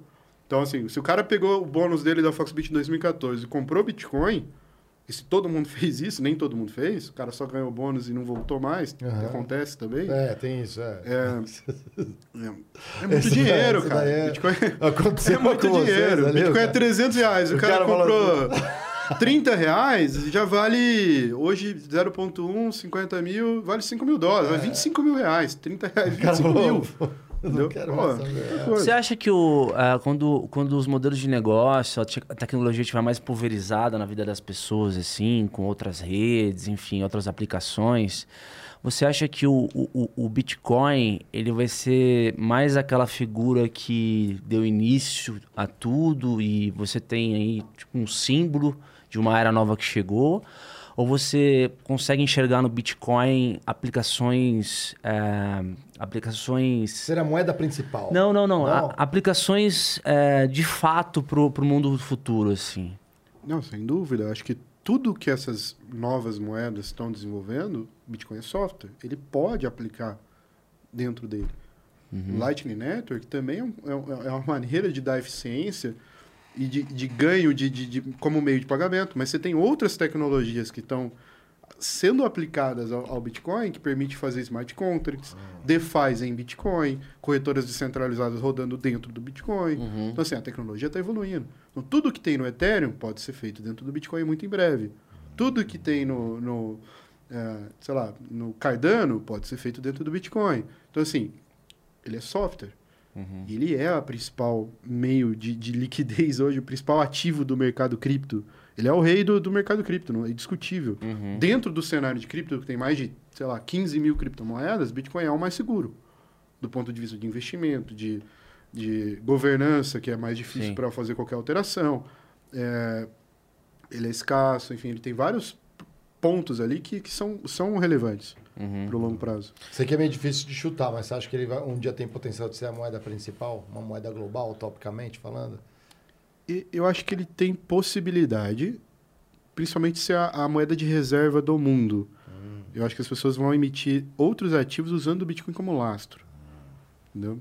E tudo bem. Assim como fizeram com o ouro. É. E, e, e foi, e é uma evolução. é uma- Mas cada país agora também Cara, fala, fala do real, né? eu, do- eu acho que assim, ele é tão brilhante matematicamente, tecnologia, software e tal, que eu acho que daqui a algumas gerações a gente vai olhar para trás e falar, pô, como é que em 2020 o pessoal não usava software e confiava em político para emitir a moeda deles daquela época, sabe? Tipo, o cara vai olhar para trás e fala, pô, olha isso. Mas aí eu nesse- prefiro software e matemática do que Então, mas aí nesse mundo utópico, né, os governos deixam de ter aquele controle, vamos lá, da, da moeda. Vai ser o quê? É, vigiar as fronteiras e só. Construir estrada. estado mínimo. Não tem por que ter tanta coisa, né? Não, acho que sim, Ameaça. os governos estão agindo em produzir, por exemplo, os stablecoins, né? Que é, é, o caso, o caso do real digital é um tipo de stablecoins, né? Que está lastreado na, na, no- no- na reserva é, de moeda fiduciária do país mesmo, certo? É, lastro na, na confiança daquele país. Porque Isso. lastro oficial não tem mais as gerações. É, por causa do. Então, não é um para um, mas faz tempo. Não vale né? ouro, não existe, vale é, nada. é. Vale o quanto você confia lá em Brasília. E troca a cada quatro anos. Você confia? É. Entendeu? Por enquanto, é- é- você tem uma- o Banco Central A cada garantindo. quatro ali, anos é. troca. O Brasil teve mais de 10 moedas nos últimos 100 anos. É. Entendeu? Então, assim, É, você confia na matemática ou no cara que tá entrando lá agora. sim, sim. A gente tem, e tem os países que já estão apostando, né? O Salvador. É, né? E aí não importa a sua perspectiva. Cara, importa que entra alguém lá a cada quatro anos e ele muda tudo que tem. Sempre assim. E é uma moeda. Tipo, o governo adora uma inflação, né? Adora uma inflação. Em geral, então, sim. é. E aí, o Bitcoin tem sido muito usado em várias crises globais. Aconteceu isso na Grécia em 2016. ah, aconteceu a, a mais, a mais recente, vou, vou até pular a fase, mas teve Venezuela, Argentina e tal, agora a Rússia. Então, assim, ah, nunca duvide do poder de destruição de um político. Eu, eu, eu vejo. Essa vai para o Não, entre aspas, hein? Aqui, ó. Não, com certeza. Não, esse é um puta ponto, porque quando você vai olhar, ler o que está acontecendo no mercado, você vê duas faces de, um, de uma mesma história, né? A primeira face fala, puta, Bitcoin é um ativo de risco, em momentos de incerteza é natural que você desaloque dos ativos de risco para você é, alocar, em, por exemplo, em ativos mais seguros, né? Ou seja, você tem uma queda do Bitcoin no primeiro momento. Porém, no médio e longo prazo, o Bitcoin tende, tende a se fortalecer na medida que ele passa a, a, a- como reserva de valor confiável, onde não se tem mais Sim. confiança em coisa nenhuma, nem no dólar, né? Exato. O- Hoje ele é visto como um ativo de risco e um investimento alternativo. Tem fundos no mundo todo que têm frações dos seus fundos alocados em Bitcoin, 1%, meio por cento, enfim. Só que dentro da tese do fundo, ele é considerado um ativo de risco. Em momentos de incerteza do mercado, o fundo não tem amor ao ativo. Ele vende tudo que é considerado de risco. Isso, política, não né? importa o que seja. Então, isso está dentro da tese do fundo, ele tem que seguir. Uhum. O, o sócio do fundo, o cotista, quando ele alocou ali, ele, ele, ele comprou aquela tese, ele assinou embaixo daquilo lá. Então, o gestor do fundo tem que seguir aquilo à risca. Perfeito. Então, quando cai é, alguns ativos de risco, tudo cai, tudo que é considerado risco cai. No mundo todo, em todos os tipos de, de, de ativos. E tudo bem, é normal. Na situação atual que a gente está, é assim que funciona. Uhum. Em algum momento o Bitcoin vai crescer tanto que ele vai sair dessa caixinha risco.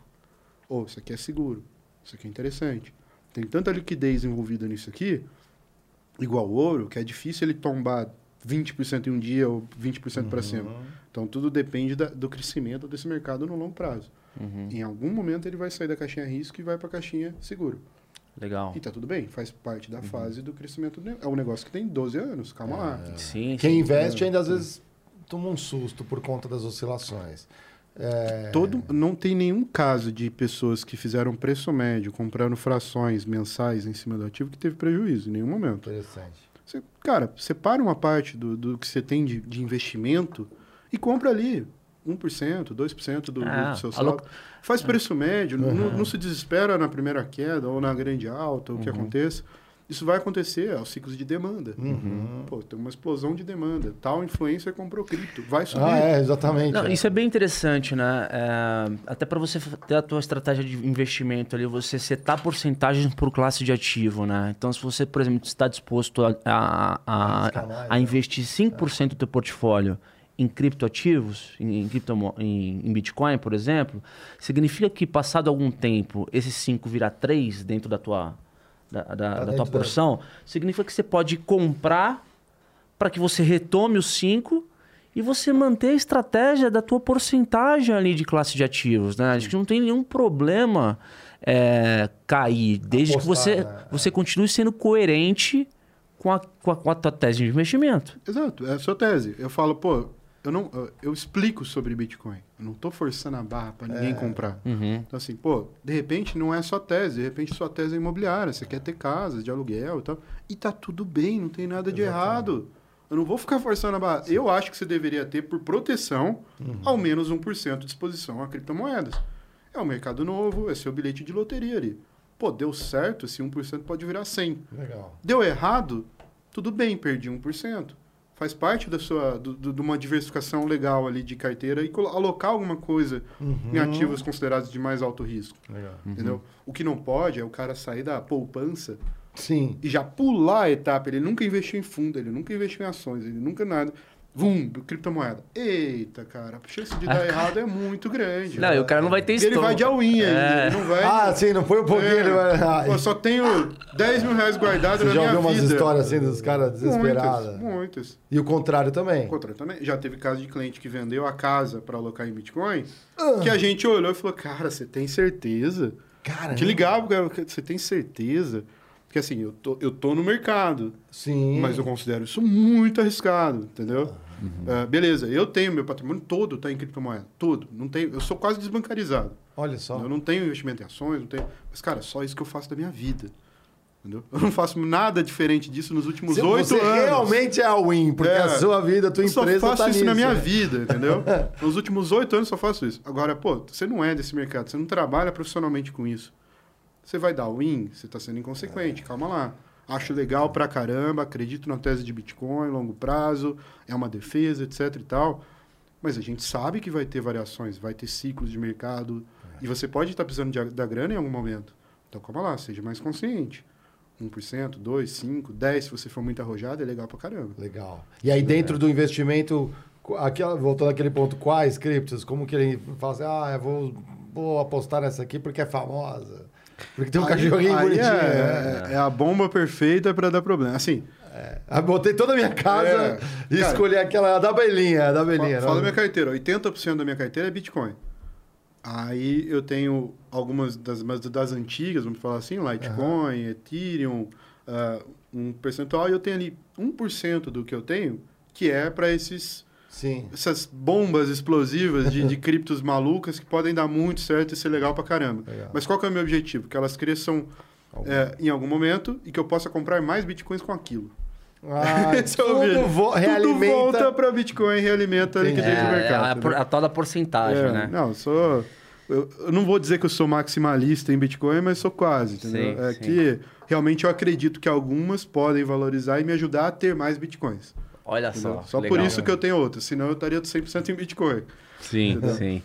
E deixa eu te fazer uma pergunta agora, voltando para Foxbit. É, como é que está o mercado hoje, João, é, do ponto de vista de competição, é, com a presença mais efetiva aí de, de players de fora, cara? Como é que tá- tem mudado bastante coisa? Como é que tá o- a dinâmica? Cara, eu acho que é, assim, é legal pra caramba, porque ajuda a profissionalizar algumas coisas que o mercado local falhava. Então, melhorou muito o mercado. A própria Foxbit melhorou absurdamente. Deu um salto quântico nos últimos tempos. Então, assim, mesmo, por exemplo, a depósito e saque, 2017, que foi o boom de cripto, o primeiro grande boom, podemos assim dizer, a gente chegou a negociar um bilhão e meio de reais só em dezembro. Na época, eu tinha 12 pessoas para fazer o cara crachar no banco. Hoje eu tenho API. Tem dois caras que são pilotos de avião ali. Se deu problema, alguém põe a mão, mas o negócio roda automático. O processo 100 vezes mais do que eu tinha na época e tudo automático. Então, assim, o mercado vem se profissionalizando. Esse, play, esse pessoal de fora, eles têm acesso à tecnologia, gente, time, que acaba elevando o padrão. Isso é legal pra caramba, porque a gente acaba absorvendo algumas das coisas. Tá? Ah, a gente eu acabei parando na história na época, lá em 2016, ali no investimento anjo ali. Mas a gente terminou 16 com 10 pessoas. 17 eu terminei com 65 pessoas no Foxbit. Nossa senhora. Então foi um crescimento absurdo. A gente saiu de 50 milhões de reais negociados em 2016 para 3,5 bilhões em 17. Então foi um negócio, um crescimento louco. Aham. É, obviamente tivemos problemas. Sim, imagina, Pra caramba, estruturar uma problema de tecnologia, contratar rápido, fazer tudo. Cara, eu cheguei a 90 pessoas ali por volta de março de 18. E aí eu tive problema de tecnologia novamente, tive que migrar a tecnologia, trocar a roda com o carro andando, problema Nossa. pra caramba. O mercado entrou em declínio, Bitcoin chegou a, a 70 mil reais no Aquela Brasil. Dropada louca. Depois dropou. É. Foi bater 12 mil em, em dezembro de, de 19 18. Desencorajou Hum. muita gente. Desencorajou muita gente. É, Bitcoin, quando tá em baixa, ninguém quer. Então, cara, é curioso. Na verdade é o contrário. É. Pô, galera, tá embaixo Tem agora. Não, o pessoal compra na alta e vende na baixa. Agora tá em buy, né? Ah, sim, é, não, não culpe o Bitcoin, Não não. Isso aí é, é É. psicológico do É ser humano. né? O pessoal compra na alta e vende na baixa mesmo, é normal. O bom é que ele aprende, né? A cada ciclo ele vai aprendendo e vai entendendo o que ele tá fazendo e vai evoluindo. Cara, agora tá um- na subida. É. Na alta- A- Aí, puta, aí todo mundo quer, né? Mas sabe o problema? Na alta, o cara, ele cara vira gênio dentro da família dele, porque ele comprou. Aí ele começa a achar que ele é trader, Ah, porque ele acertou o momento. Aí ele pega dinheiro do cunhado e vai querer fazer trade, Não, porque ele é bom. É o melhor. E aí é dar os É, problemas, cara. dá o ferro. Então, assim, As pirâmides, cuidado. não tem- pirâmides, Exato. promessas de lucro. Cara, a gente denunciou um monte de pirâmide em Sério? 16, 17, eu recebi ameaça de morte, entendeu? Então, assim, é, eu até parei de ficar mexendo nesse vespeiro, porque tem alguns caras que eu cheguei à conclusão que o pessoal sabe que é e entra porque quer, É loucão. entendeu? Ah. Obviamente tem os, os- algumas pessoas Sim, que não... que estão no topo que da não- pirâmide Não, também, né? Tem os que não É. têm instrução e cai mesmo. O cara realmente foi levado pelo canto da sereia ali. Mas tem uma galera imensa que sabe que é e entra porque quer. Entendeu? Eu parei, porque eu falei, pô, eu vou falar aqui, eu só Então tenho faz uma problema. doação direta, Eu não né? tenho ganho Melhor, nenhum né? com isso. Eu admiro o Thiago Reis da Suno que, que bate na galera das pirâmides. É, tem uns, É tem, verdade, uns ativistas, né, cara? é, ele dá é porrada. é- Eu já falei com ele, falei, cara, eu te admiro, porque eu já fiz isso no passado, não ganhei nada com isso. Ainda foi Só ganhei ameaçado. gente insatisfeita e ainda fui ameaçado, entendeu? Então, assim, É. é, ganhei nada, entendeu? E, e tudo que a gente. Cara, em, em maio de 2017, a Foxbit fez um post no Facebook afirmando: olha, esses caras aqui são pirâmides. Essa aqui é pirâmide, essa aqui é pirâmide, essa aqui é pirâmide. Demos o nome, falou: ó, essa aqui é pirâmide, vai cair, tá? Problema, ameaças, etc e tal. Caiu tudo, quebrou tudo, roubou uma galera. E o que, que eu ganhei com isso? Nada. Mas é pirâmide. Talvez eu tenha salvado algumas pessoas. Sim. Fico feliz por isso, É, honrado por isso. exatamente. Exatamente. Mas Com quem você conseguiu puxar pro bot. a que custo, né? Mas é tipo pirâmide fantasiada de corretora, é isso? Teve de tudo, cara. Teve pirâmide de mineração, o cara falava que minera- minerava, teve pirâmide que se passava por A corretora. mineração é proibida no país, não é? Ou não? Não, não, Não. não, tem nenhuma restrição, não. Então, Não. então ó, está salvo. Mas é que o pessoal falava que minerava. Ah, eu vou te, eu vou te pegar dinheiro emprestado, você me, me Ah, aloca. sim, vou montar uma rig. Eu vou pagar 30% ao mês para você e vou montar a rig. Vou comprar equipamento e vou minerar. Só que, cara, se é tão bom assim, pega dinheiro no banco, compra a máquina e paga o banco. Os juros é mais barato. Ah, é. Fazendo... É tão simples quanto isso. É uma questão matemática Exato, simples. galera não faz. né? Entendeu? Se o negócio é tão. Não, mas que eu não sei programar, ele vai falar assim. Não, mas sei sabe o que, que eu acho? É matemática simples, não tem. no- Sabe o que eu acho? Existe uma, uma conjunção aí de, de dinheiro fácil, não adianta, cara. Vai ter uma manada de seres humanos que vai estar do lado do, puta, dinheiro fácil, eu tô dentro, como é que é? vai- Nem que o cara se engane. E também existe, João, não sei se você concorda, é, uma questão ainda de desconhecimento é, do mercado. Né? E aí, e aí eu, eu entro num ponto interessante aqui, que é ah, o conteúdo.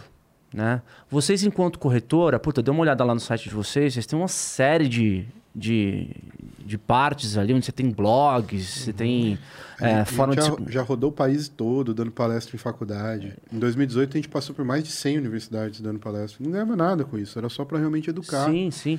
Que legal. Mas aí, cê- é, é- é- É estratégico para a corretora essa questão da educação? Qual que é a estratégia de, de conteúdo que vocês utilizam para poder reter e atrair o público? A, a gente foca na qualidade e na transparência do conteúdo. Tá. O problema é que a outra ponta nem sempre quer isso. Ela quer justamente saber do dinheiro fácil.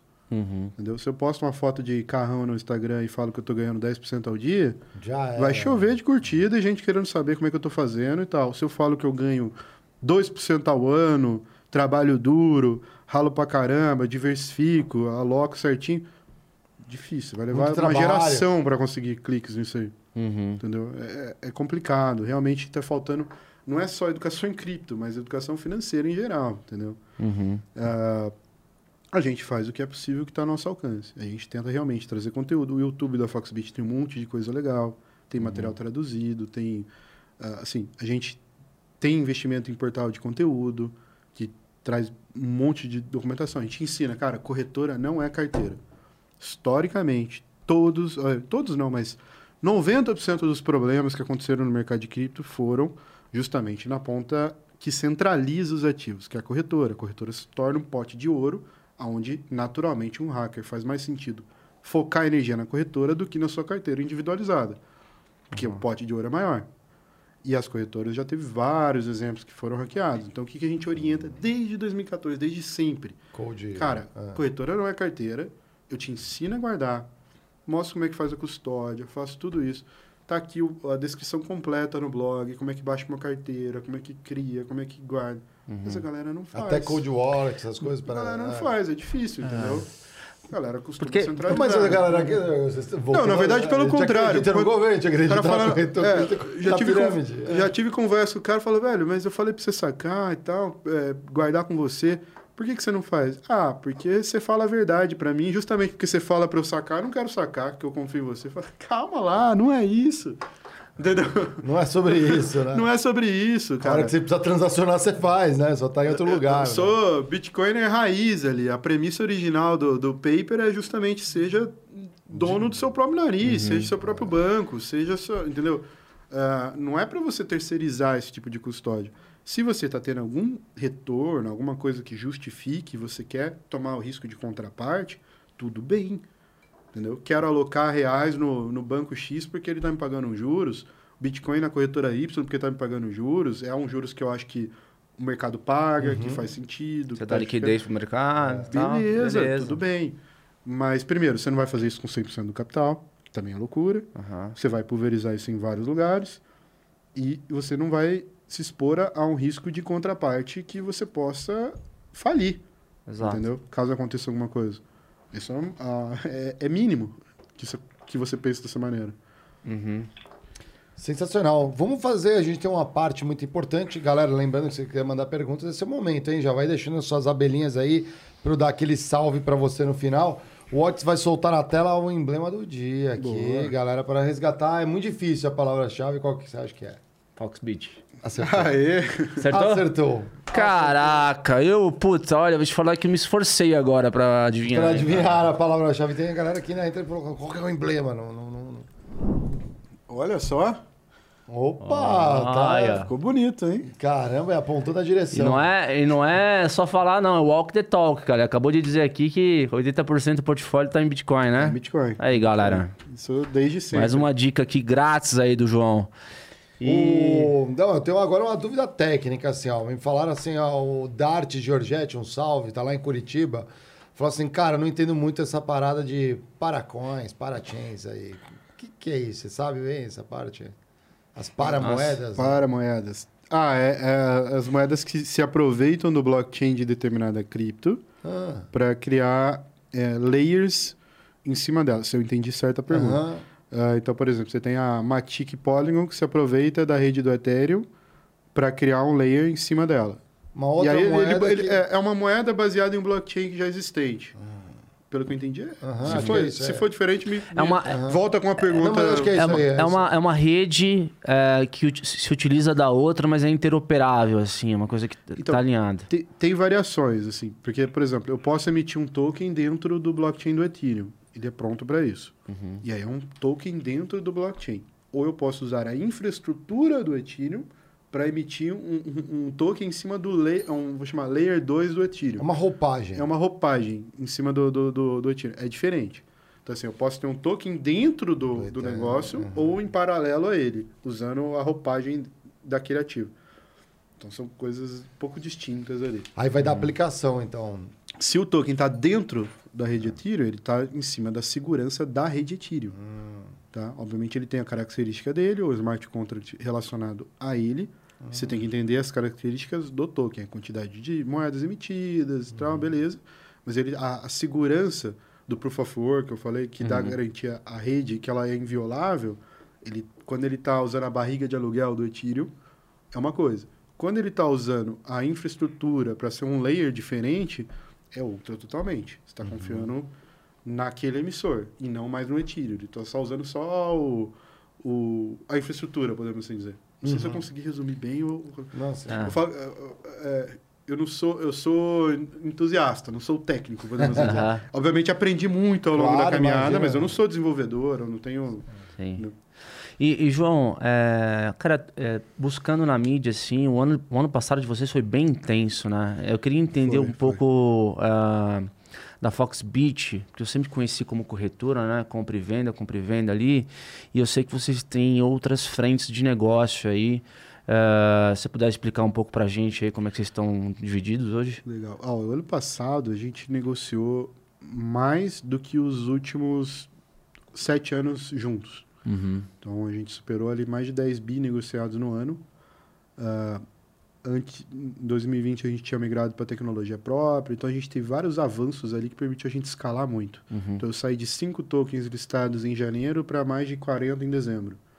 Uh, também tivemos lançamento do Foxbit Tokens, que é basicamente para tokenizar e criar é, tokens de utilidades em geral. A gente fez, por exemplo, tokenização de um precatório, que é uma dívida estadual uhum. uh, permitindo que pessoas que uh, pudessem comprar frações daquele precatório.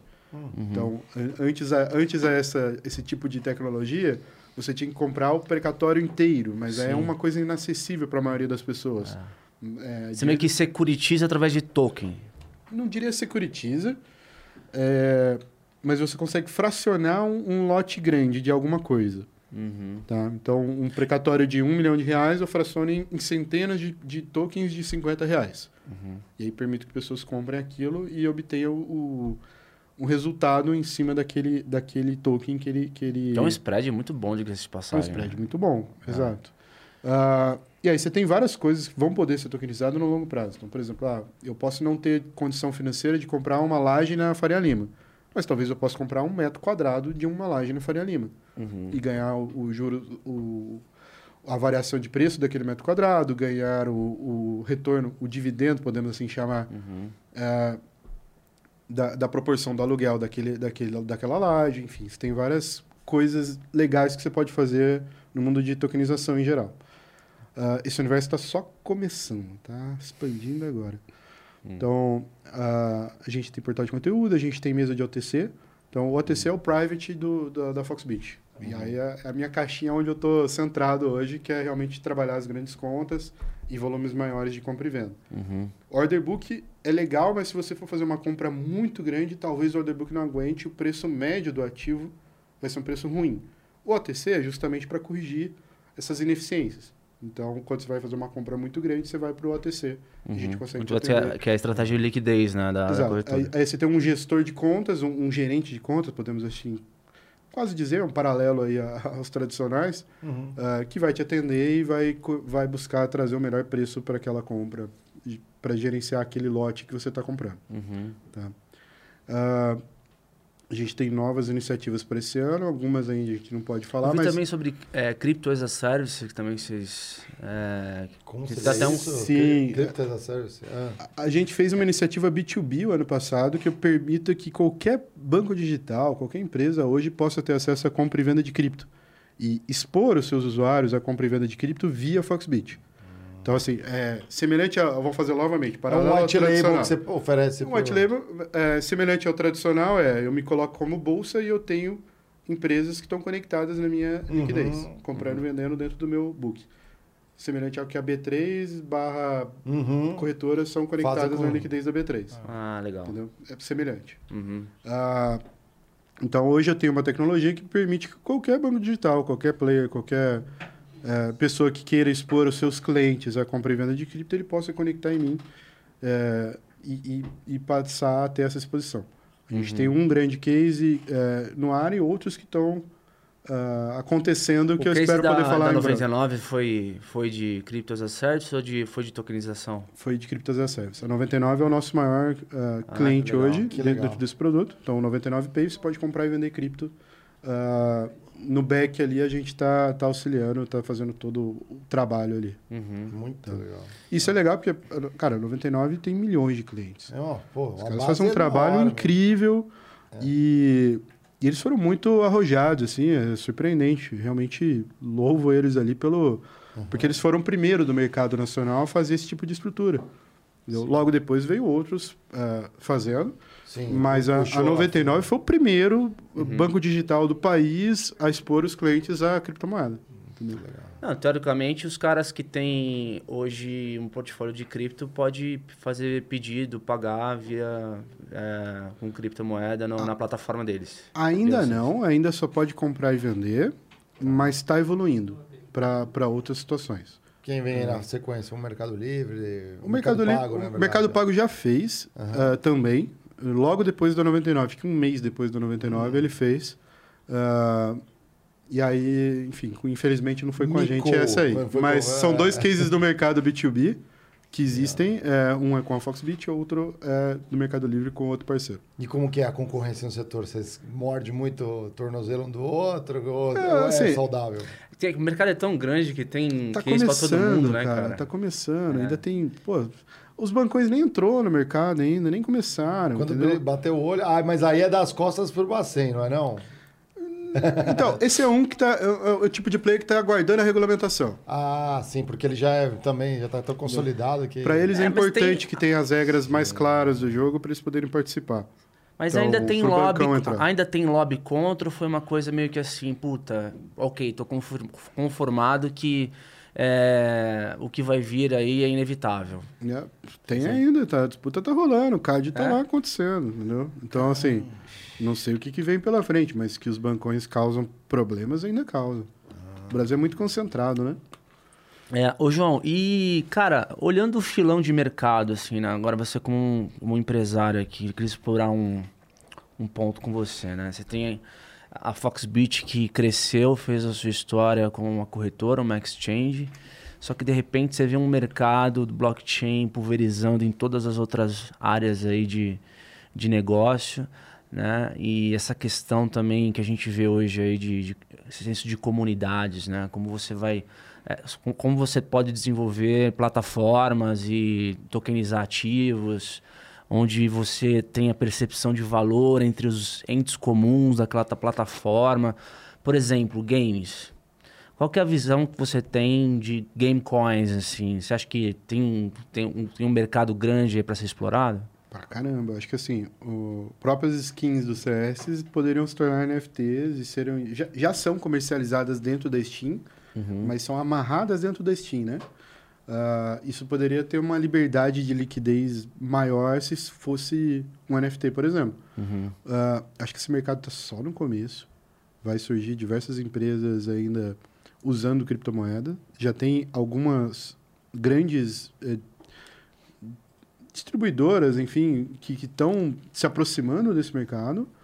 E com certeza isso vai impactar todo mundo. Acho que difícil um jogo que não for eh, nativo em criptomoeda nos próximos 10 anos. Assim, eu acho que vai ser muito, muito improvável. É porque essa questão da, da criação do conteúdo em si, ela é bem interessante, né? Ele, puta, joga um fato novo na mesa que antes, essa, essa questão de consumo de conteúdo no mercado antes era muito particular, né? Depois que emergiu a tecnologia de streaming, que é a tecnologia é, de ponta, a última, o último movimento aí de disrupção que foi o streaming, ele ainda assim propõe um ponto central de controle do consumo de conteúdo. Exatamente. Né? Então, Exata- assim, exatamente e- é. é, e assim, e- e- Mas você já tem versões descentralizadas Ah, disso. sim. Exato. Não, não. É o Dogecoin da... Que, da- que da- tem o seu token próprio, que tem é, que você pode subir vídeos, isso no pro próprio mercado de stream. E- Exato. E, os vídeos não são ah, não podem ser apagados, não Hum. podem ser, entendeu? O mercado cripto está evoluindo e está começando a absorver o, o tradicional que está, vamos falar, a indústria é, vigente, né? É. Exato. Então, esses caras vão ter que se movimentar. E, e eu acho que essa- esse é um próximo movimento de disrupção na medida que você, eh, se você tem redes ou plataformas que incentivem os, os, os, ah, criadores de conteúdo a produzirem e se comunicarem entre si eh, sem um intermediário ou sem um hub de, de, de controle, Cara, assim, você tem a possibilidade de você crescer comunidades inteiras ali de...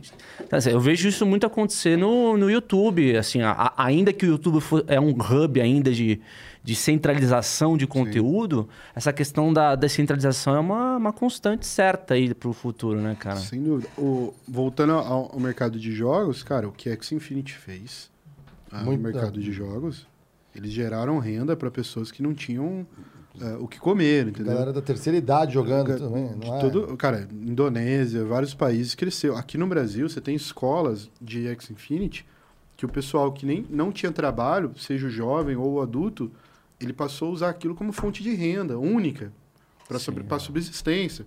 Então, assim, ele tinha um celular ali que ele não estava parado, acessava para ver vidinho e do nada ele passou a jogar e ganhar dinheiro para comprar comida. Entendeu? Então, assim, é, esse mercado está sendo profundamente modificado e o que as big techs fizeram ah, está acontecendo no mercado cripto, porém sem essas entidades centrais. Sem o Google, sem o Facebook, sem o Exato. YouTube, sem... Exato. Eu li um artigo um dia, cara, que falava o seguinte: é, as big techs, elas sempre na história de crescimento, porra, sempre foi uma delícia ter um, uma big tech na carteira, porque era crescimento uma certa. Só que esse crescimento é baseado em inovação que eles mesmos, dentro da plataforma, fazem.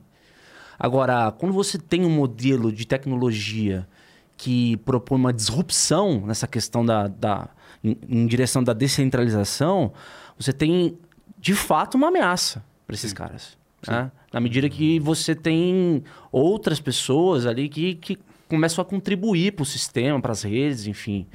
É, então, então isso é bem interessante, cara. É, com relação, eu queria, eu queria perguntar para você com relação a skill, cara. É, hoje, para vocês contratarem no mercado, tá difícil. O skill de, de quem manja de cripto, ele é ainda um pouco mais escasso do que um, um dev comum aí de, de- enfim. Como é que tá esse mercado Vai, de... Explica o que, que é skill.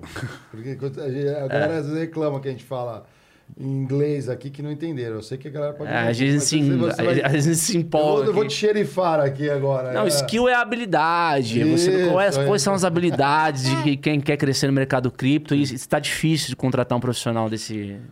É, assim, o cara entender de criptomoeda é um ponto positivo, sempre. Uhum. Mas eu não espero que ele venha sabendo sobre criptomoeda, sobre Bitcoin. Tudo, já. né, assim, não, é. não, não espero. assim. Aí você treina. A gente treina dentro de casa, vai orientando, ensinando, porque realmente não é, não é, mesmo em 2022 não é comum esse talento.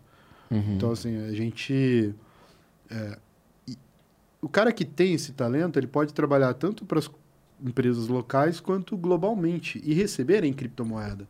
Então a disputa por talentos é muito maior. Olha só. Sim. Ela é muito maior. Ah, a, a liberdade é, é muito grande. Cara, tem, tem cases de empresas que contratam, sei lá, argentinos, venezuelanos para dar suporte ou para trabalhar como desenvolvedores, etc. E você paga eles via criptomoeda, não tem banco, não tem nada, e o cara usa aquilo como subsistência dele, entendeu? Aham. Então, o o home office que, que aconteceu, dado a pandemia no Brasil, e, e já dificulta para as empresas locais contratarem, Uhum. eh, por exemplo, a gente tem funcionários agora no Piauí, no, no Sul, Olha só. para todo lado do Brasil tem, tem funcionário. Uhum. Ah, e esse cara ele vai, ele vai ter uma qualidade de vida enorme, porque ele está numa cidade em que ele é quase rei, podemos assim Uhum. dizer, com o salário de São Paulo, capital, que capital é Sim, paga. Uhum. é, o custo de vida é muito alto. o aqui, custo é. de vida é muito alto, entendeu? Ah, e daqui a pouco ele, ele vai ter acesso a trabalhar para a empresa na Alemanha e poder viver aqui no interior do, do estado, entendeu? E ganhando em dólar, em euro, e, e sendo receb- recebendo em criptomoeda, né? Nossa, Então, assim, ah, esse acesso a talentos está cada vez mais, mais raro e, e escasso em geral. Sim, Se ele tem um domínio de criptomoeda, ele tem emprego em qualquer lugar do planeta.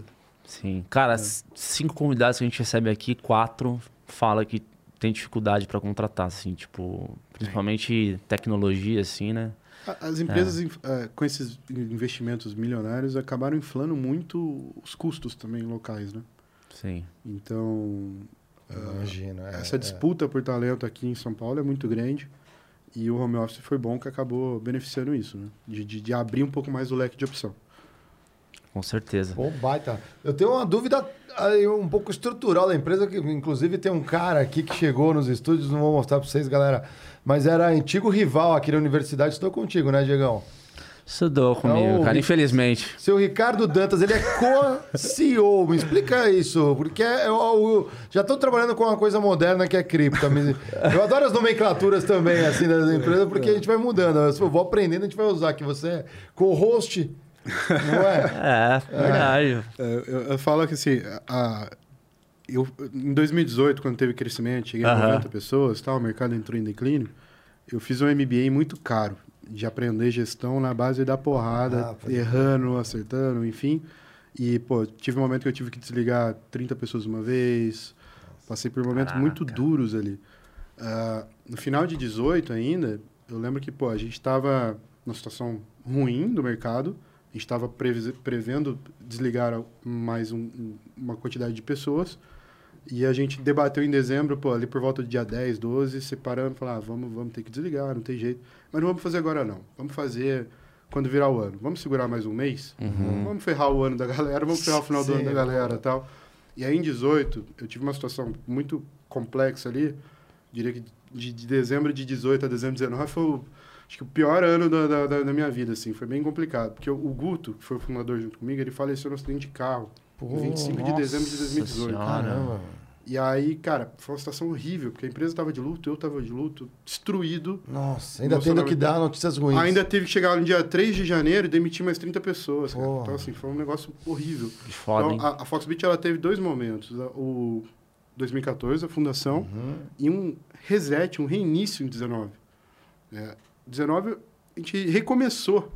E, e o Dantas fez parte desse recomeço. E isso foi muito importante, porque aí eu consegui separar um pouco o, o, o trabalho. Uhum. É, eu sabia das minhas falhas de gestão.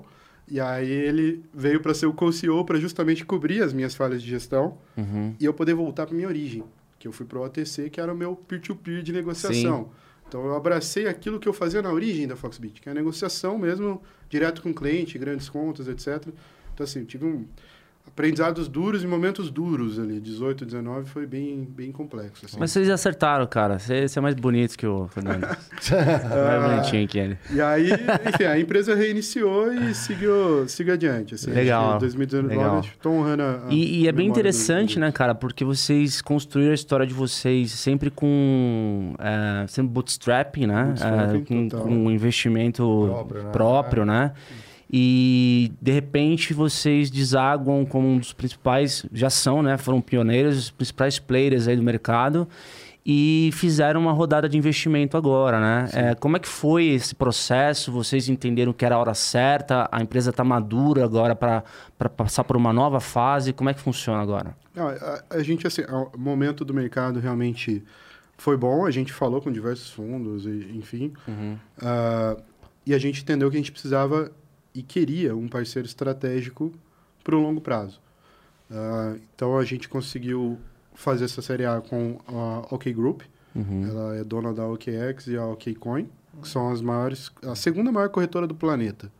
Então, assim, eles têm uma, uma, quanti, uma gama de a origem produto né? Assim, são- enorme. É, são baseados em Seychelles, mas assim, estão no mundo. Então vamos não, falar assim. já É. é distribuído. Tem base americana, estão distribuídos. É, eles são pioneiros no mercado global e tem uma qualidade técnica, assim, fico muito honrado com, com, com a, uh, em ter sido a opção deles de, de, de, de parceria no Brasil. Legal. E, e a gente fez Série A, levantamos 20 milhões de dólares junto a eles. Uhum. Que legal. E para poder trabalhar, seguir desenvolvendo, desenvolvendo produtos e também para usar um pouco do que eles têm à disposição globalmente que possa ser aplicado aos brasileiros, que traga é, é, eficiência aos brasileiros aqui. Então, assim, essa, essa parceria ela é muito legal. Legal. Ela, ela traz um- uma gama de oportunidade, assim, bizarra. Ah, ninguém, ah, é. ninguém no Brasil tem... Porque, assim, mesmo no Brasil, você tem outras corretoras nacionais podem ter que gastar dinheiro para construir produtos que o grupo OK Group já tem. Perfeito. E, e que já está testado em outros mercados. Validou, a gente né? pode validar esses produtos e a gente pode é, fazer parcerias para trazer esses produtos aos brasileiros. Então, assim, a oportunidade é muito legal de, de trazer coisa boa. E a relação é tipo, eles têm um conselho eh, de gestão onde, enfim, eh, eles, eles fazem a estratégia junto com vocês eh, do ponto de vista local aqui, é isso? É, foi- assim, foi um, um investimento minoritário, eles fazem parte do conselho, sim, beleza.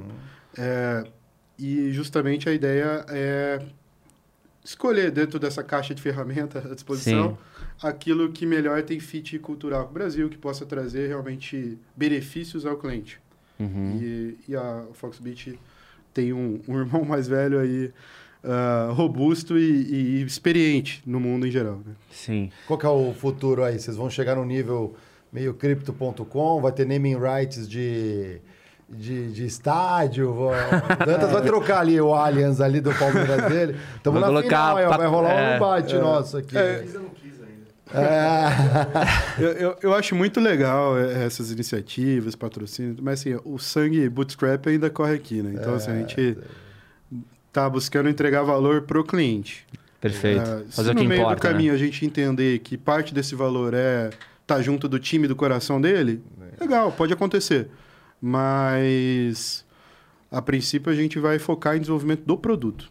É, aprimorar o melhor produto, produto né? possível do Contratar, tipo, eventualmente expandir equipe, Expandir. eh, expandir equipe, né? Precisa contratar, a gente vai tem mais de, de 20 posições em aberto que a gente está olhando. A gente não é, deu ó. publicidade a todas as vagas ainda, mas tem muita oportunidade. A gente realmente tem bastante coisa para construir. O mercado está só no começo. Falei, os, os bancões nem entraram, o mercado nem regulado foi. Todo mundo que comprar cripto agora ainda pode se considerar aí pioneiro, entendeu? Olha, Não, o bom é que quando entra uma graninha dessa, você olha pras gavetas, com, aquelas ideias que você tinha lá de, de uns tempos Aí, atrás. é. Opa, agora tá pra começar. tá sonhando, Dá, né? dá pra dormir um pouquinho melhor, eu não vou negar, não vou negar. Mas assim, é a galera até confunde. É, é a empresa, a empresa. A empresa. Ah, a sim, empresa, lógico. é. Pipeline da empresa, É, empresa, lógico. não Prioridade é, do sou eu. negócio, É, é prioridade é a empresa, tudo é empresa. Perfeito. É o que é cara. bom para a Foxbit. A gente pensa sempre na, na empresa. Legal. Então é um ano bastante importante para vocês, né?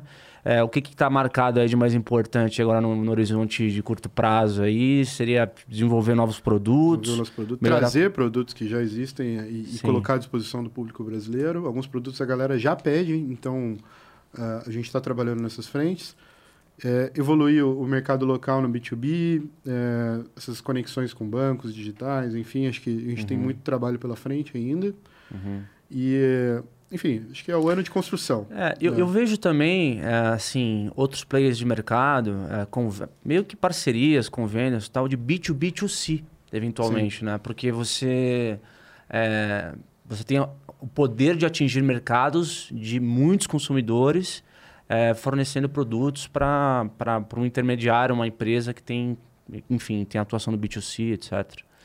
Sim, é parecido com o modelo que a gente executou ali em parceria com a 99, né? A gente consegue é, entregar isso com uma eficiência muito grande, que ela levaria muito tempo para construir por conta própria. A gente já tem esse produto plug and play pronto ali para o cara poder colocar à disposição do cliente dele. E quem manda é o cliente. O cliente está pedindo, o cliente Lógico. quer. É Lógico. natural que esses bancões e, e bancos em geral passam a, a- a ter criptomoeda no seu portfólio. Uhum. Então, no final, quem manda é o, é o- é o parceiro. Legal, cara. Pô, sucesso pra vocês aí, um puta case. Quer O que dizer, que é? Tem uma pergunta? Recebidos. Exato, tem pre... tem- Pô, trouxe presente. recebi, tô até suspeito aqui. trouxe presente. Ah, eu até ia falar se não. Pô, aí sim, hein? Convidado que traz presente.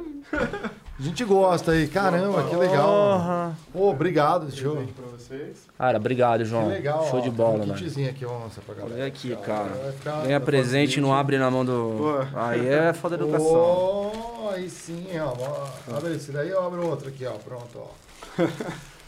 Ah, nem imaginava aqui que a. Ó, laranjinha da Foxbit, ó. Da hora aqui, ó. Vai ficar aqui, ó. Porra, animal. Obrigado, cara. Show Tem de uma bola. Ledger em cada um. A Ledger é uma espécie de.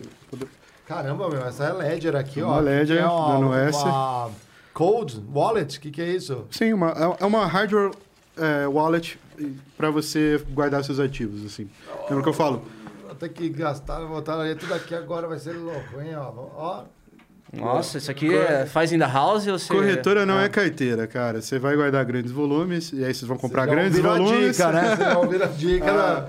Você tem, assim, tem carteira... galera. Chique demais, meu. Chique demais, chique demais. Tem carteiras open source, é, por exemplo, a Electrum, é muito boa, recomendo, Aham. para Bitcoin.